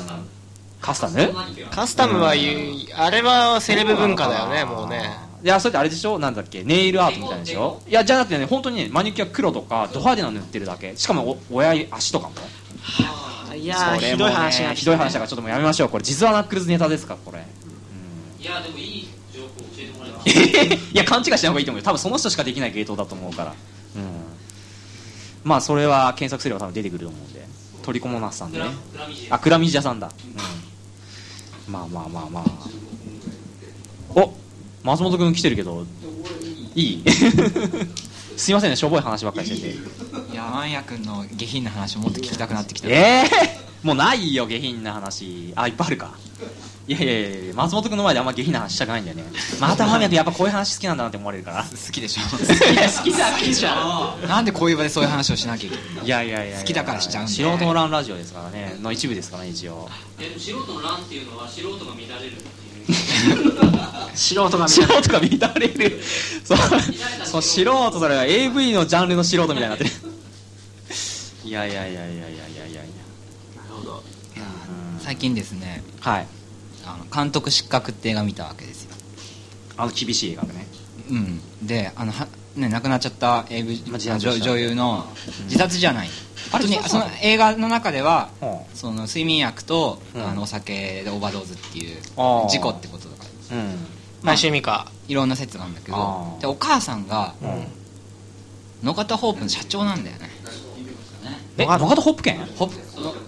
プ、うん、で超パンチの効いたお母さんで監督も最初お父さんかと思思ったそれねパンフ見たんだけどお母さんの言葉であなんかあれ監督にありがとうございますみたいなの書いたもんね一応うん、もうお母さんとの関係性とかすごく重要になってあーなってる映画だから林由美か、だからなんか死後何年も映画作れなくて、その人間関係をもう一回修復させてからじゃないと公開できなかったっていう、庵野秀明とかがまあ後ろプロデューサープロデューサーなんだよねあちょっとせ一応わかんない人のためにあらすじを話した方がいいんじゃないいや見てください いや僕が言いたかったのは、う野方ホープの社長なんだよねっていう話あそんなでかよなんだよ僕それ怖くて見れないんだよ僕その映画いやかなりあ夜中一人で見たけどかなり、ええいやーだって自分のディープでしょ母親が自分の娘が死んででるのを発見するそのシーンとかってやっぱりちょっといや見たくないよ人が一番大変になるパニクる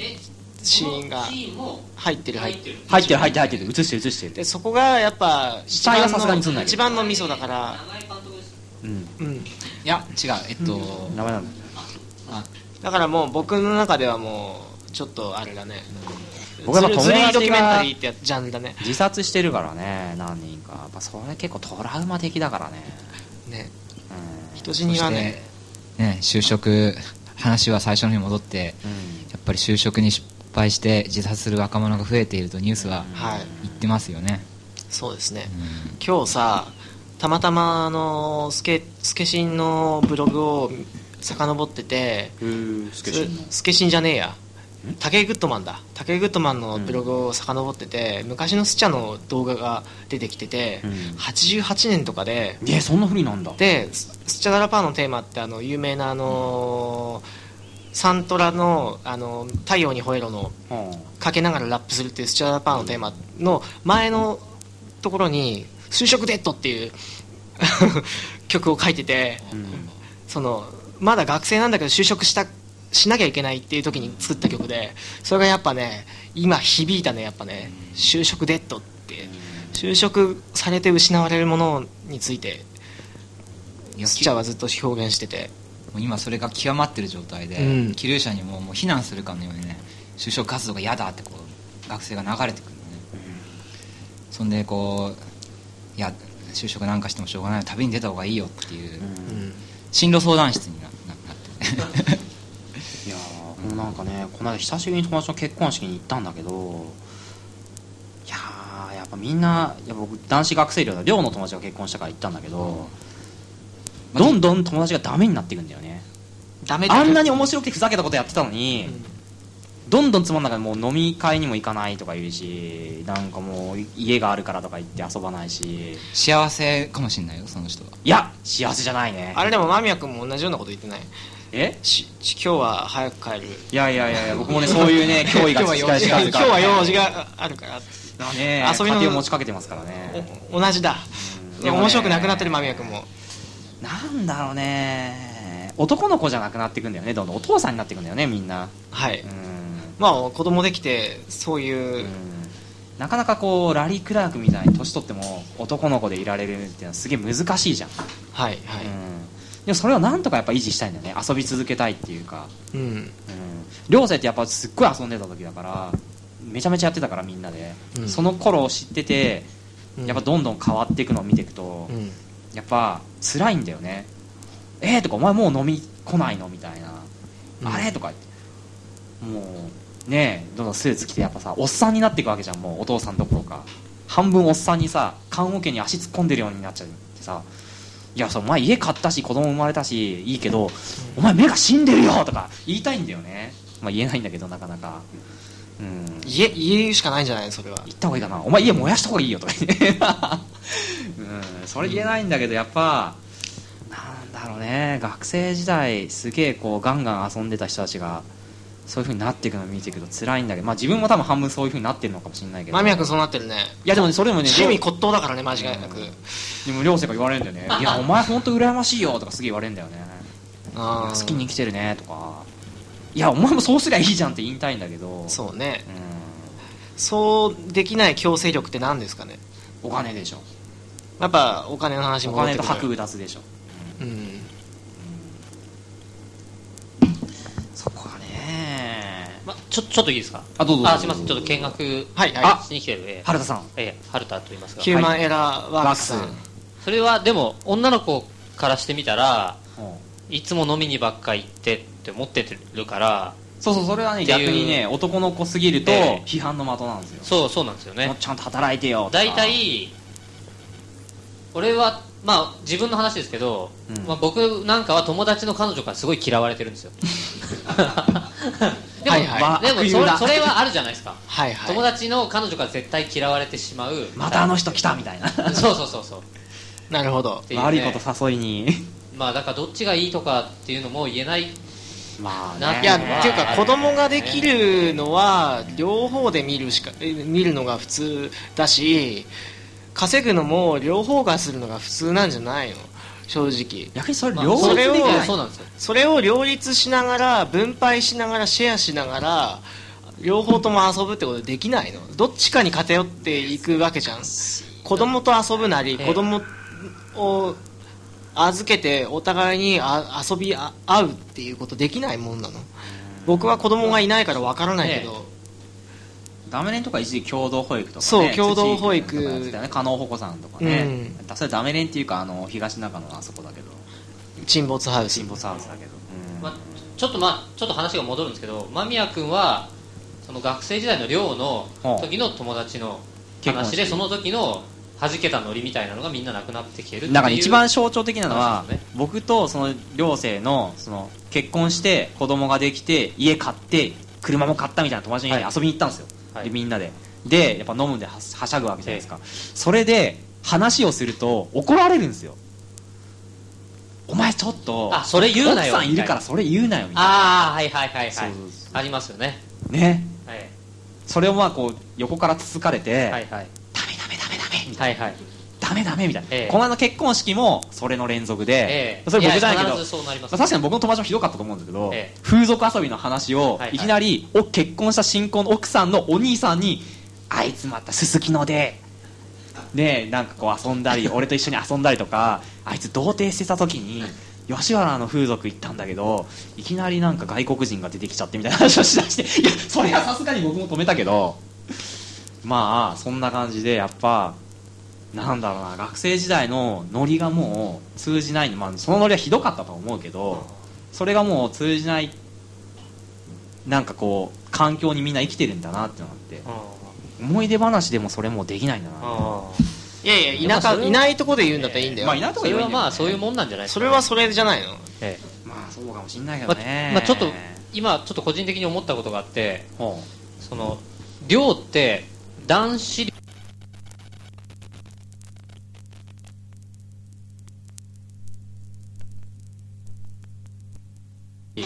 やっぱミックスされてるのが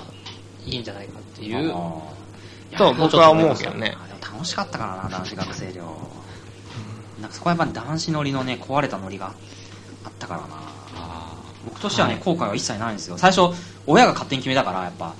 高校受験して僕なんかね高校受験して受かった途端、まあ、受かったかどうか分かんないけど勝手にねこうなんかね東京一人暮らしブックスみたいな変な本が送られてくるんですよでここのなんか不動産情報と思ってて東京で受かったんだったらここのここでこういう街でこういう暮らし方すればいいみたいなまあでそ当時はなかったテンプレって言葉が当時はまだなかったですけど、まあ、そういうことですよねそうそうそうでやったこれでもう女彼女ができたらこう自分の部屋に呼んでいろんなことできるとか変なもう高校生妄想がいっぱいあったわけですよでいきなり親に言われた一言が「あ寮だから」とかっあーえみたいな問答無用でてしかも男子学生寮だからああはれさお女の子入れられないって言われてうんそうみたいよ」とか言ってでドまカあだーンとまかあ来るわ徴けですよ徴兵みたいなもんですよね、まあそう日本ので入ったらもう先輩がやっぱもう超厳しいわけで徴兵いきでなすりもうね入って先輩とすれ違ったら「おいお前なんで挨拶しないんだ!」とか言って「ええー!」みたいな徴兵ですね完全に、うんうんもうできない電話番とかさせられて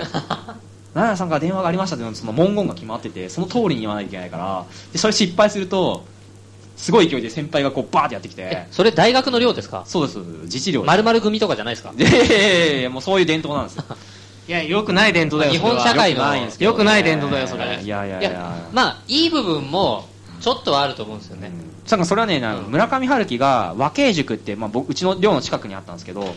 そこの話を小説とか書いてるんですけど、あまあ、そんな感じでーすよ、まあ、まあ塾っぽい感じですねそこはもうね男右塾翼が作ったとこだから国旗形容とかやってるんですよ完全にわあそうそうそうそううわー勝ち今でもね今二人部屋かな一緒で二人部屋ですかそうそうそういやうちはもう個室になってたんですけどあそーの前は8人部屋だったかな男二人部屋は厳しいでしょうやだ和ね慶塾はもうね、うんでもすごい有ブランド化されてるかそうだね確ら実にそれでもいっぱい入る人がいる、まあ、あのやっぱ村上春樹が一時期いたって魔形塾っていうんですか和慶塾ってねあそれね和慶和慶あ和にワニ慶応のい慶や和形塾だー縦社会のホモソーシャルで一番嫌いだねうんいやでもなんかね僕はやっぱねそのね女子と戯れたいわおかしい楽しさを味わいたいからねいやでも女の子はみんなこっそりね隠れて連れ込んだりとかしてましたよ僕を含め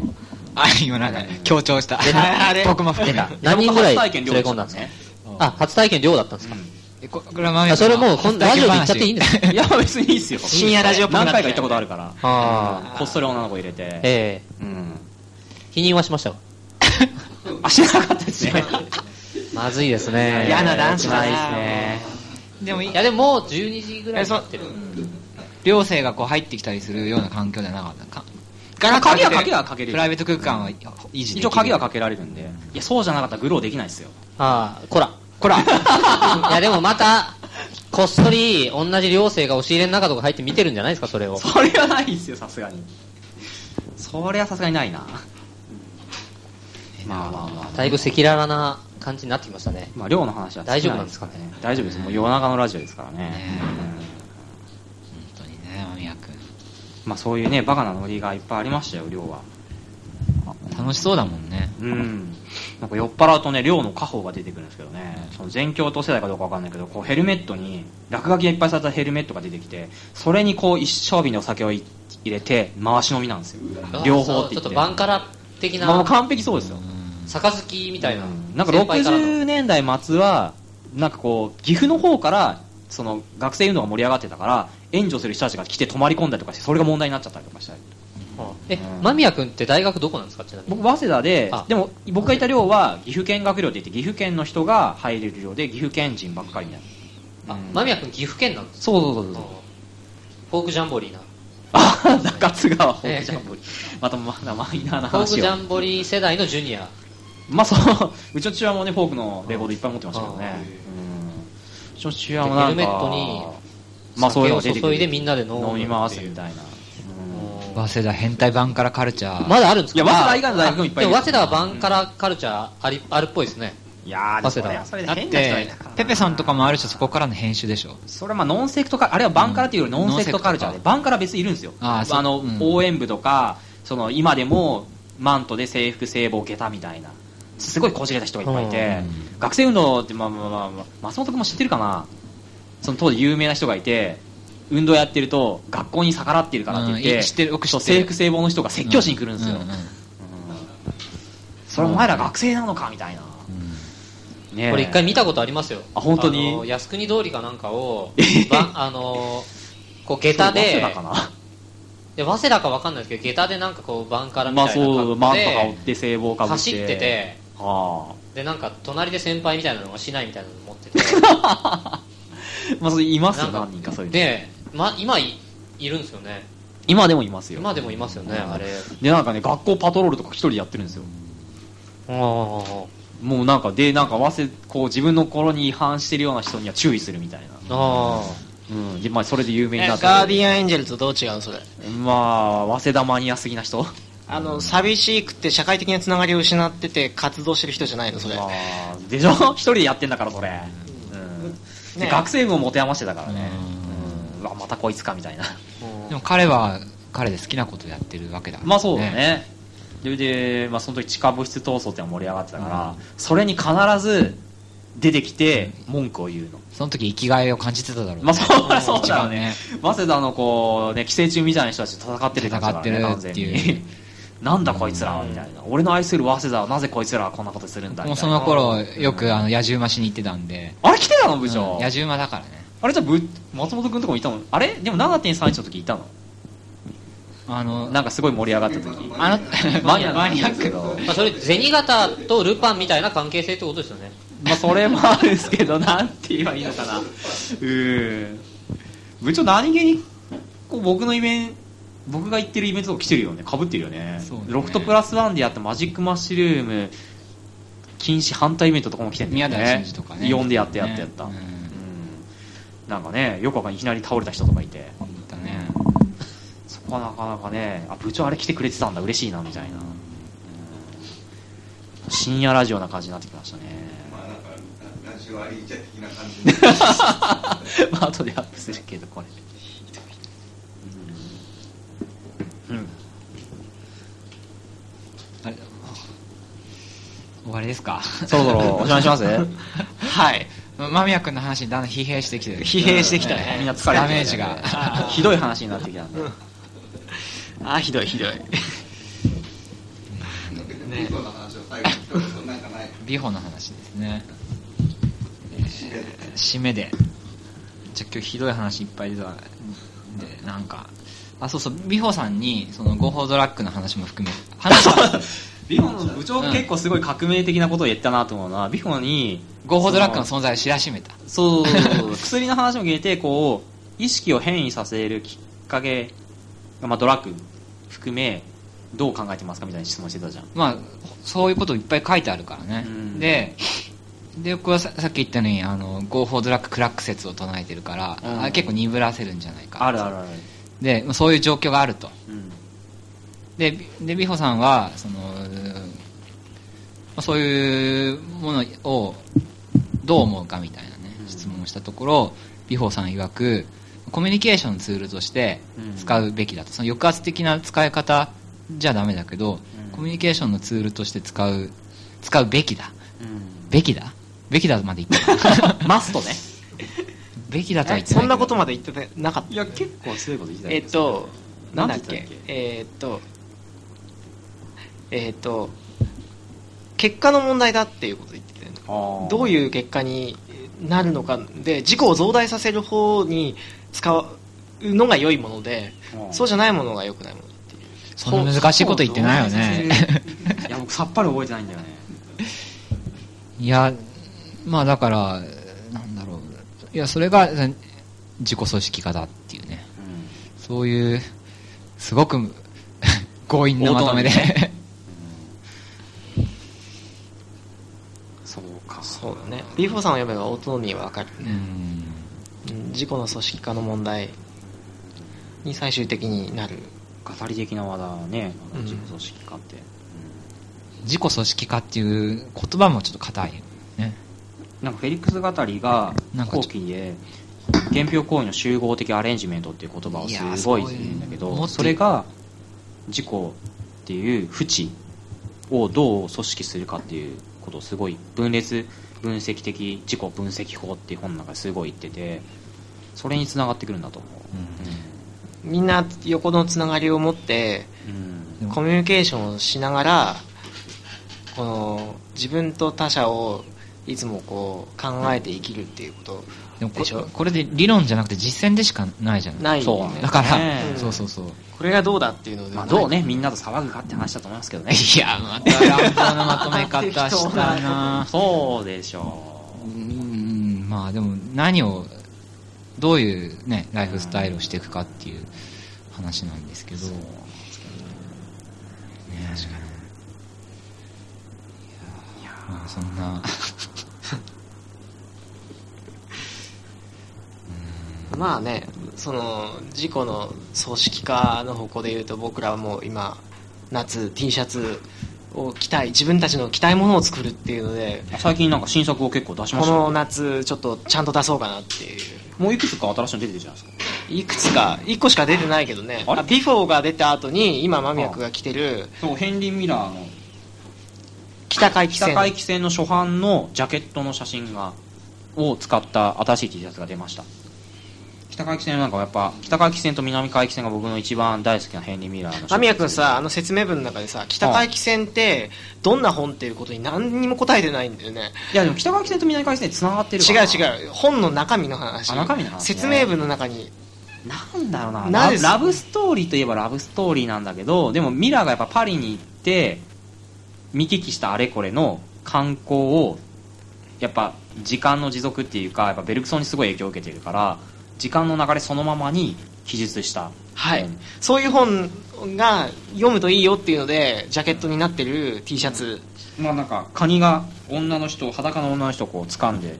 こうビューってこうなんだろうな昔の古いなんだろうホラー映画みたいな感じのジャケットなんですこれはかかなりかっこいいですよそうすごいかっこいいんですあよのカニの T シャツをすごい欲しいなと思っててあ買ってくださいカニ安くしますんでうんお腹とお友達のお値段でいやーでこれね北海汽船のカニのね意味がすごいあるんですなんかね他の私小説的な小説でヘンリー・ミラーが紹介してるんですけどなんでカニかっていうとカニってカプリえー、っとね現代がトロピック・オブ・カプリコーンと、えー、もう一つ名前ちょっと忘れちゃったんですけど行動12級ってあるじゃないですか先生重視でその中でもカニ座を彼はすごい重視しててそのカニっていうのがカニはいいですよ北か 北回帰線にかかってんだよねそうそうそうそうそうそのつまりあカニ蟹座がカニ座がああでそれとなんかそのカニの意味っていうのがいろいろあるんでしょまあ、女性器だったりとかいろんなカニはやっぱ中国ではすごい神秘的な動物とされてて、そのやっぱ横に歩く動物ってめったにないじゃないですか、カニだけが横に歩くみたいな感じでそれすごい神秘的な意味もかけてるような象徴主義的な使い方ってことなんだねミラーってやっぱね先生術大好きなんですよ、それすごい神秘的な象徴的な意味遣いがすごいいっぱいあるんですよまあそれはすごいスピってるそこは、面白いよねスピってるうんでもやっぱ僕が一番好きなのはちょっと読んでみよえまあいや読んでくださいミラーすごいあたスピってる赤裸々なね発言がやっぱミラーってどう最初需要されたかってエロ本って需要されたんですよ本当よくないんですけどやっぱ第一次世界大戦うさっきまで下品な話してたんだけどまあまあ今ちょっと下品な話まあ エロ本ミラーの人よくないは下品なんですけエロどにエロに戻ってミラーでやっぱエロが発キーワー禁だったからずっと、どこの国でも発禁されて、パリのオベリスクプレスでようやくまともに出されて、それで英語でパリで出版されたのをその第一次世界大戦で来てた戦争で来てたアメリカ兵がわすごいエロ本だと思って買って持って帰って、でアメリカでもやっぱ発禁なんですよ、うんまあ、でまあやっぱりうんオベリスクでパリで買ってくるしかないみたいな感じで、こっそり持ち込んでたりとか、うんイギリスにも持ち込まれたりとかしてて問題になってて、でミラーはエロ本と思って書いたわけじゃなくて自分がこう感じたこと、まあまあ、パリで娼婦ですごい買ったりとか遊んだりとか、まあ、恋人との性行為すごい赤さだ赤裸に書いてる小説だから、まあ、そういうシーンも確かにミあミるラーはエロい人なんでしょ単にエロいでもねそれねエロ本とは思えんまあエロ本っぽいとこもあるんだけどでも僕が読んでてすごいそんな性的なものじゃないなんだろうなやっぱ宇宙的っていうかすごい、ま、ミクロとマクロとタントラなんだろうな神秘学的なものがバンバンいっぱい出てくるからいやまあセックスと神秘はイコールでそすかうそらうねそうそうそれがどうすごいのなんかドドドドドってねなんか咳を切ったように溢れてくるだけみたいな、そこがすごい面白くなてるほどだからこれ抜けないまあ当時やっぱりエロ本みたいなものがまあぶっちゃけ間宮町が戻ってきた抜けないエロ本だ抜けないっていうかもう確かにエロ抜いけんだないエロ本 T シャツツですなんだろうなでも本当すごい感動するのすっごいやっぱ面白いこの時代によくこんなこと書けたやなっぱ情動というかこうエモーショナルだからすごい好きな人とダンススホール行って踊ってて、まあ、イチャイチャしてあの子のなんかこうスカートみたいに、まあ、正規かけちゃったよねははみたいな話いっぱい出てくるでもそれやっひどぱいりこ話だの時代によくこんなことかけたでもまあそれあるこの時代は関係ないと思う関多係ないで分すよ多分そういうことかけないでしょ絶対なん文かこ学としうてそんな下品じゃないんだよね下品っていうかもうありのままをそのまま書いてるだけなんですよ完全にいやでも行動はひどいよまあ下品ねひどいひどいひどい、ねだって妊娠妻が妊娠してだそれを堕胎させてんのにその妻の友達と路上でセックスしたりとか普通に書くからいやジャッカスなだけでしょそれってそうなんだけど、までもこうあ、そ自れも分のねブコースキーとどう違うのじゃああ変わんない変わんないでしょうんでもでもねブコースキーよりもエロい人なんでしょエロ単いとにかねその人はなんだろうな罪悪感とか そういうの全くないよね罪悪感周知しかないんだよですごい神秘的なの、まあ、ひどいなはっきり言ってひどいだけなのただでもねやっぱねそんだけだってそれ書くってすごいでしょ、そんなこと書いたらものすごい批判受けるわけじゃん、まあ、事実そうなったしそのこのなんかその北海汽船のカニの説明をしてるのもそのイギリスに入国しようとしてお金がないのに、まあ、もうパリがちょっと嫌になったから出ようと思って行ったらすごいもうイギリスで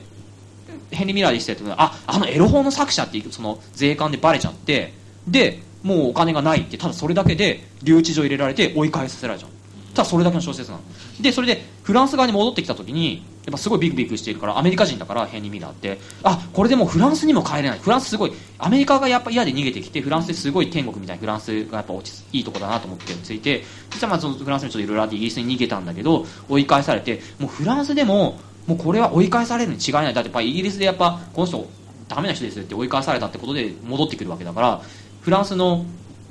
やっぱ税関はすごいなんか EU に決ま違いないと思っていったらフランスの税関がなんていうのかなすごい紳士的な態度をとるのイギリスだともうミラーって名前が分かっただけででお金も持ってないしわけの分かんない人だってことでもう完全犯罪者扱いされるでいきなりもう留置所行って、まあ、トイレ行くのもやっぱ見られてるわけじゃん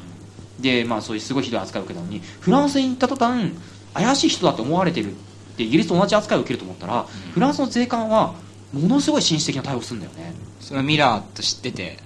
うんもう分かんないんだけどいやミラーって分かってないんだけどすごい紳士的な対応なのであっさり入れてくれるの、でミラーもそれ大感動しちゃってでそれでそただそれだけのことを小説にしてるのでもう舞い上がっちゃうというかやっぱすごい良かったんででフランスでフランスのフランス人の税税関士のことを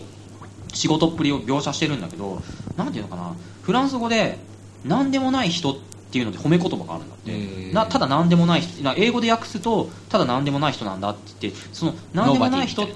ていうのが褒め言葉になってるとか言ってて、でこれは多分フランス語で何でもない人っていうのにいろんなこう時代的な背景とか文化とか環境があってそれを深く読み込んだ上で何でもない人がすごいっていうことを褒め言葉にしてるっていうのが実はすごいんじゃないかみたいな分析をするのミラーはアメリカ人にフランス語やっぱ後から来て習ってるわけであまあぎこちないで、まあ、使えるんだけどぎこちないからでこの言葉の意味が初めて今分かったみたいなことで書くんだよねそれはで、なんていう小説のえ話ーそれはねディ短編ね短編で吉行淳之介が訳した短編集に入ってるあそれ僕ねあのあでもミラーの説明文に入れてあったかな、 T シャツの説明文に僕ちゃんと名ね前ね横入れてくれたよ入れねましたそれちょっとよ読んでくださいで彼らにそのその吉行淳之介が訳してるってのも結構いいんだよね、うん、吉行淳之介もやっぱ娼婦の小説とかいっぱい書いてるから、うんでも、ま、間宮が吉貫淳之介の小説が嫌いだっていうね。嫌いというかね僕ね吉行淳之介はエッセイは面白いんだけど小説がなんかなんか読んちょっと読んで読まず嫌いかわかんないけど止まっちゃうんだよねどうしても、砂の上の植物群とかね吉行淳之介自体はエッセイとかはすごい好きなのうん面白い面白い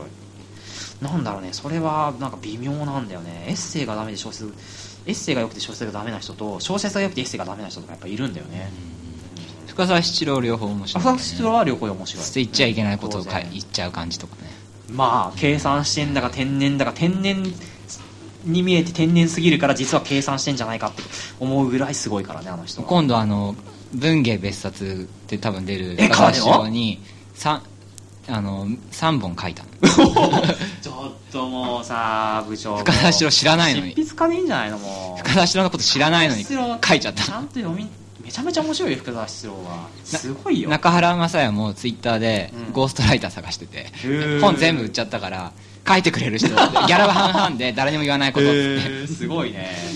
面白いだから深沢七郎が対象だからみんないろんなアプローチの仕方をねあるあるある楽だちょっとよ癖者だから書く方もね身構えちゃうっていうあねーあの人は本当すごいからな、僕やっぱ「盆栽老人とその周辺」っていう小説がミラーと深澤はなんか似てるとこはあーなんかまあ似てるバスエ感が好きなのは似てるけどね、ちょっと違うかな深崎氏はやっぱセクシャリティがすごい特殊だからやっぱ、うんやっぱちょっとゲゲイな人で、うん今その遺産っていうかそあの著作権を管理しているのが元恋人だから、ですごい厳しいんだよね、うん全集出せないでしょ、やたらでも異性愛のこと書きたがるよね深澤七郎はねまあそれがそれでまたすごいなんか見合いした話とかすごい書いてるよねうんあの時代だからななんかあのあれがすごい近いわさあの映画評論家のさ「さよならさよならさよなら」って言って水るあー淀川さんねそうそうそううんもう一応まあ言わなこう公の場で言わなきゃやっぱゲイな人でしょあの人も、うんそれにすごい近いような感じがあるよねやっぱ言わないんだけどみんなまあなんとは気づいてるみたいな感じでしうょ、んその感性が独特だよね、うん、ナイトールでもそうだね、おばちゃん的な感性のそうそうそうでもね美的なセンスっていうか独特なセンスを持ってるよね、やっぱあのな奈良山武士公をなんだっけあれあれあれあれであの音楽のつもりで書いたってあのなんだっけエルビス・プレスリーのつもりでのノリで音楽のノリで奈良山武士公を書いたって言ってて、あのすごいしかもスト天リ才だなとか言いようがないよねしかもねストリップ小屋の楽屋で書いてたわけでしそうょ二次元ミュージックホールのね、ストリップ小屋っていうか、まあ、バーレスクショーだけど、うんもうちょい上級なんですけど、間宮君がコレクションしてるね、まあ大好き結局そういうひどい話になってくるねないやいや俺は下品だけどひどい話じやゃっぱないりこようだ男子寮でかトークしてた人はやっぱそういう方向にひどい話だよそうね。かな文化の話どこが女性蔑視 がね、耐えないよね。耐えないっていうなねいんですよ僕でも最近あじゃあそろそろ最後じゃあ最後の曲それで何でフィラスティン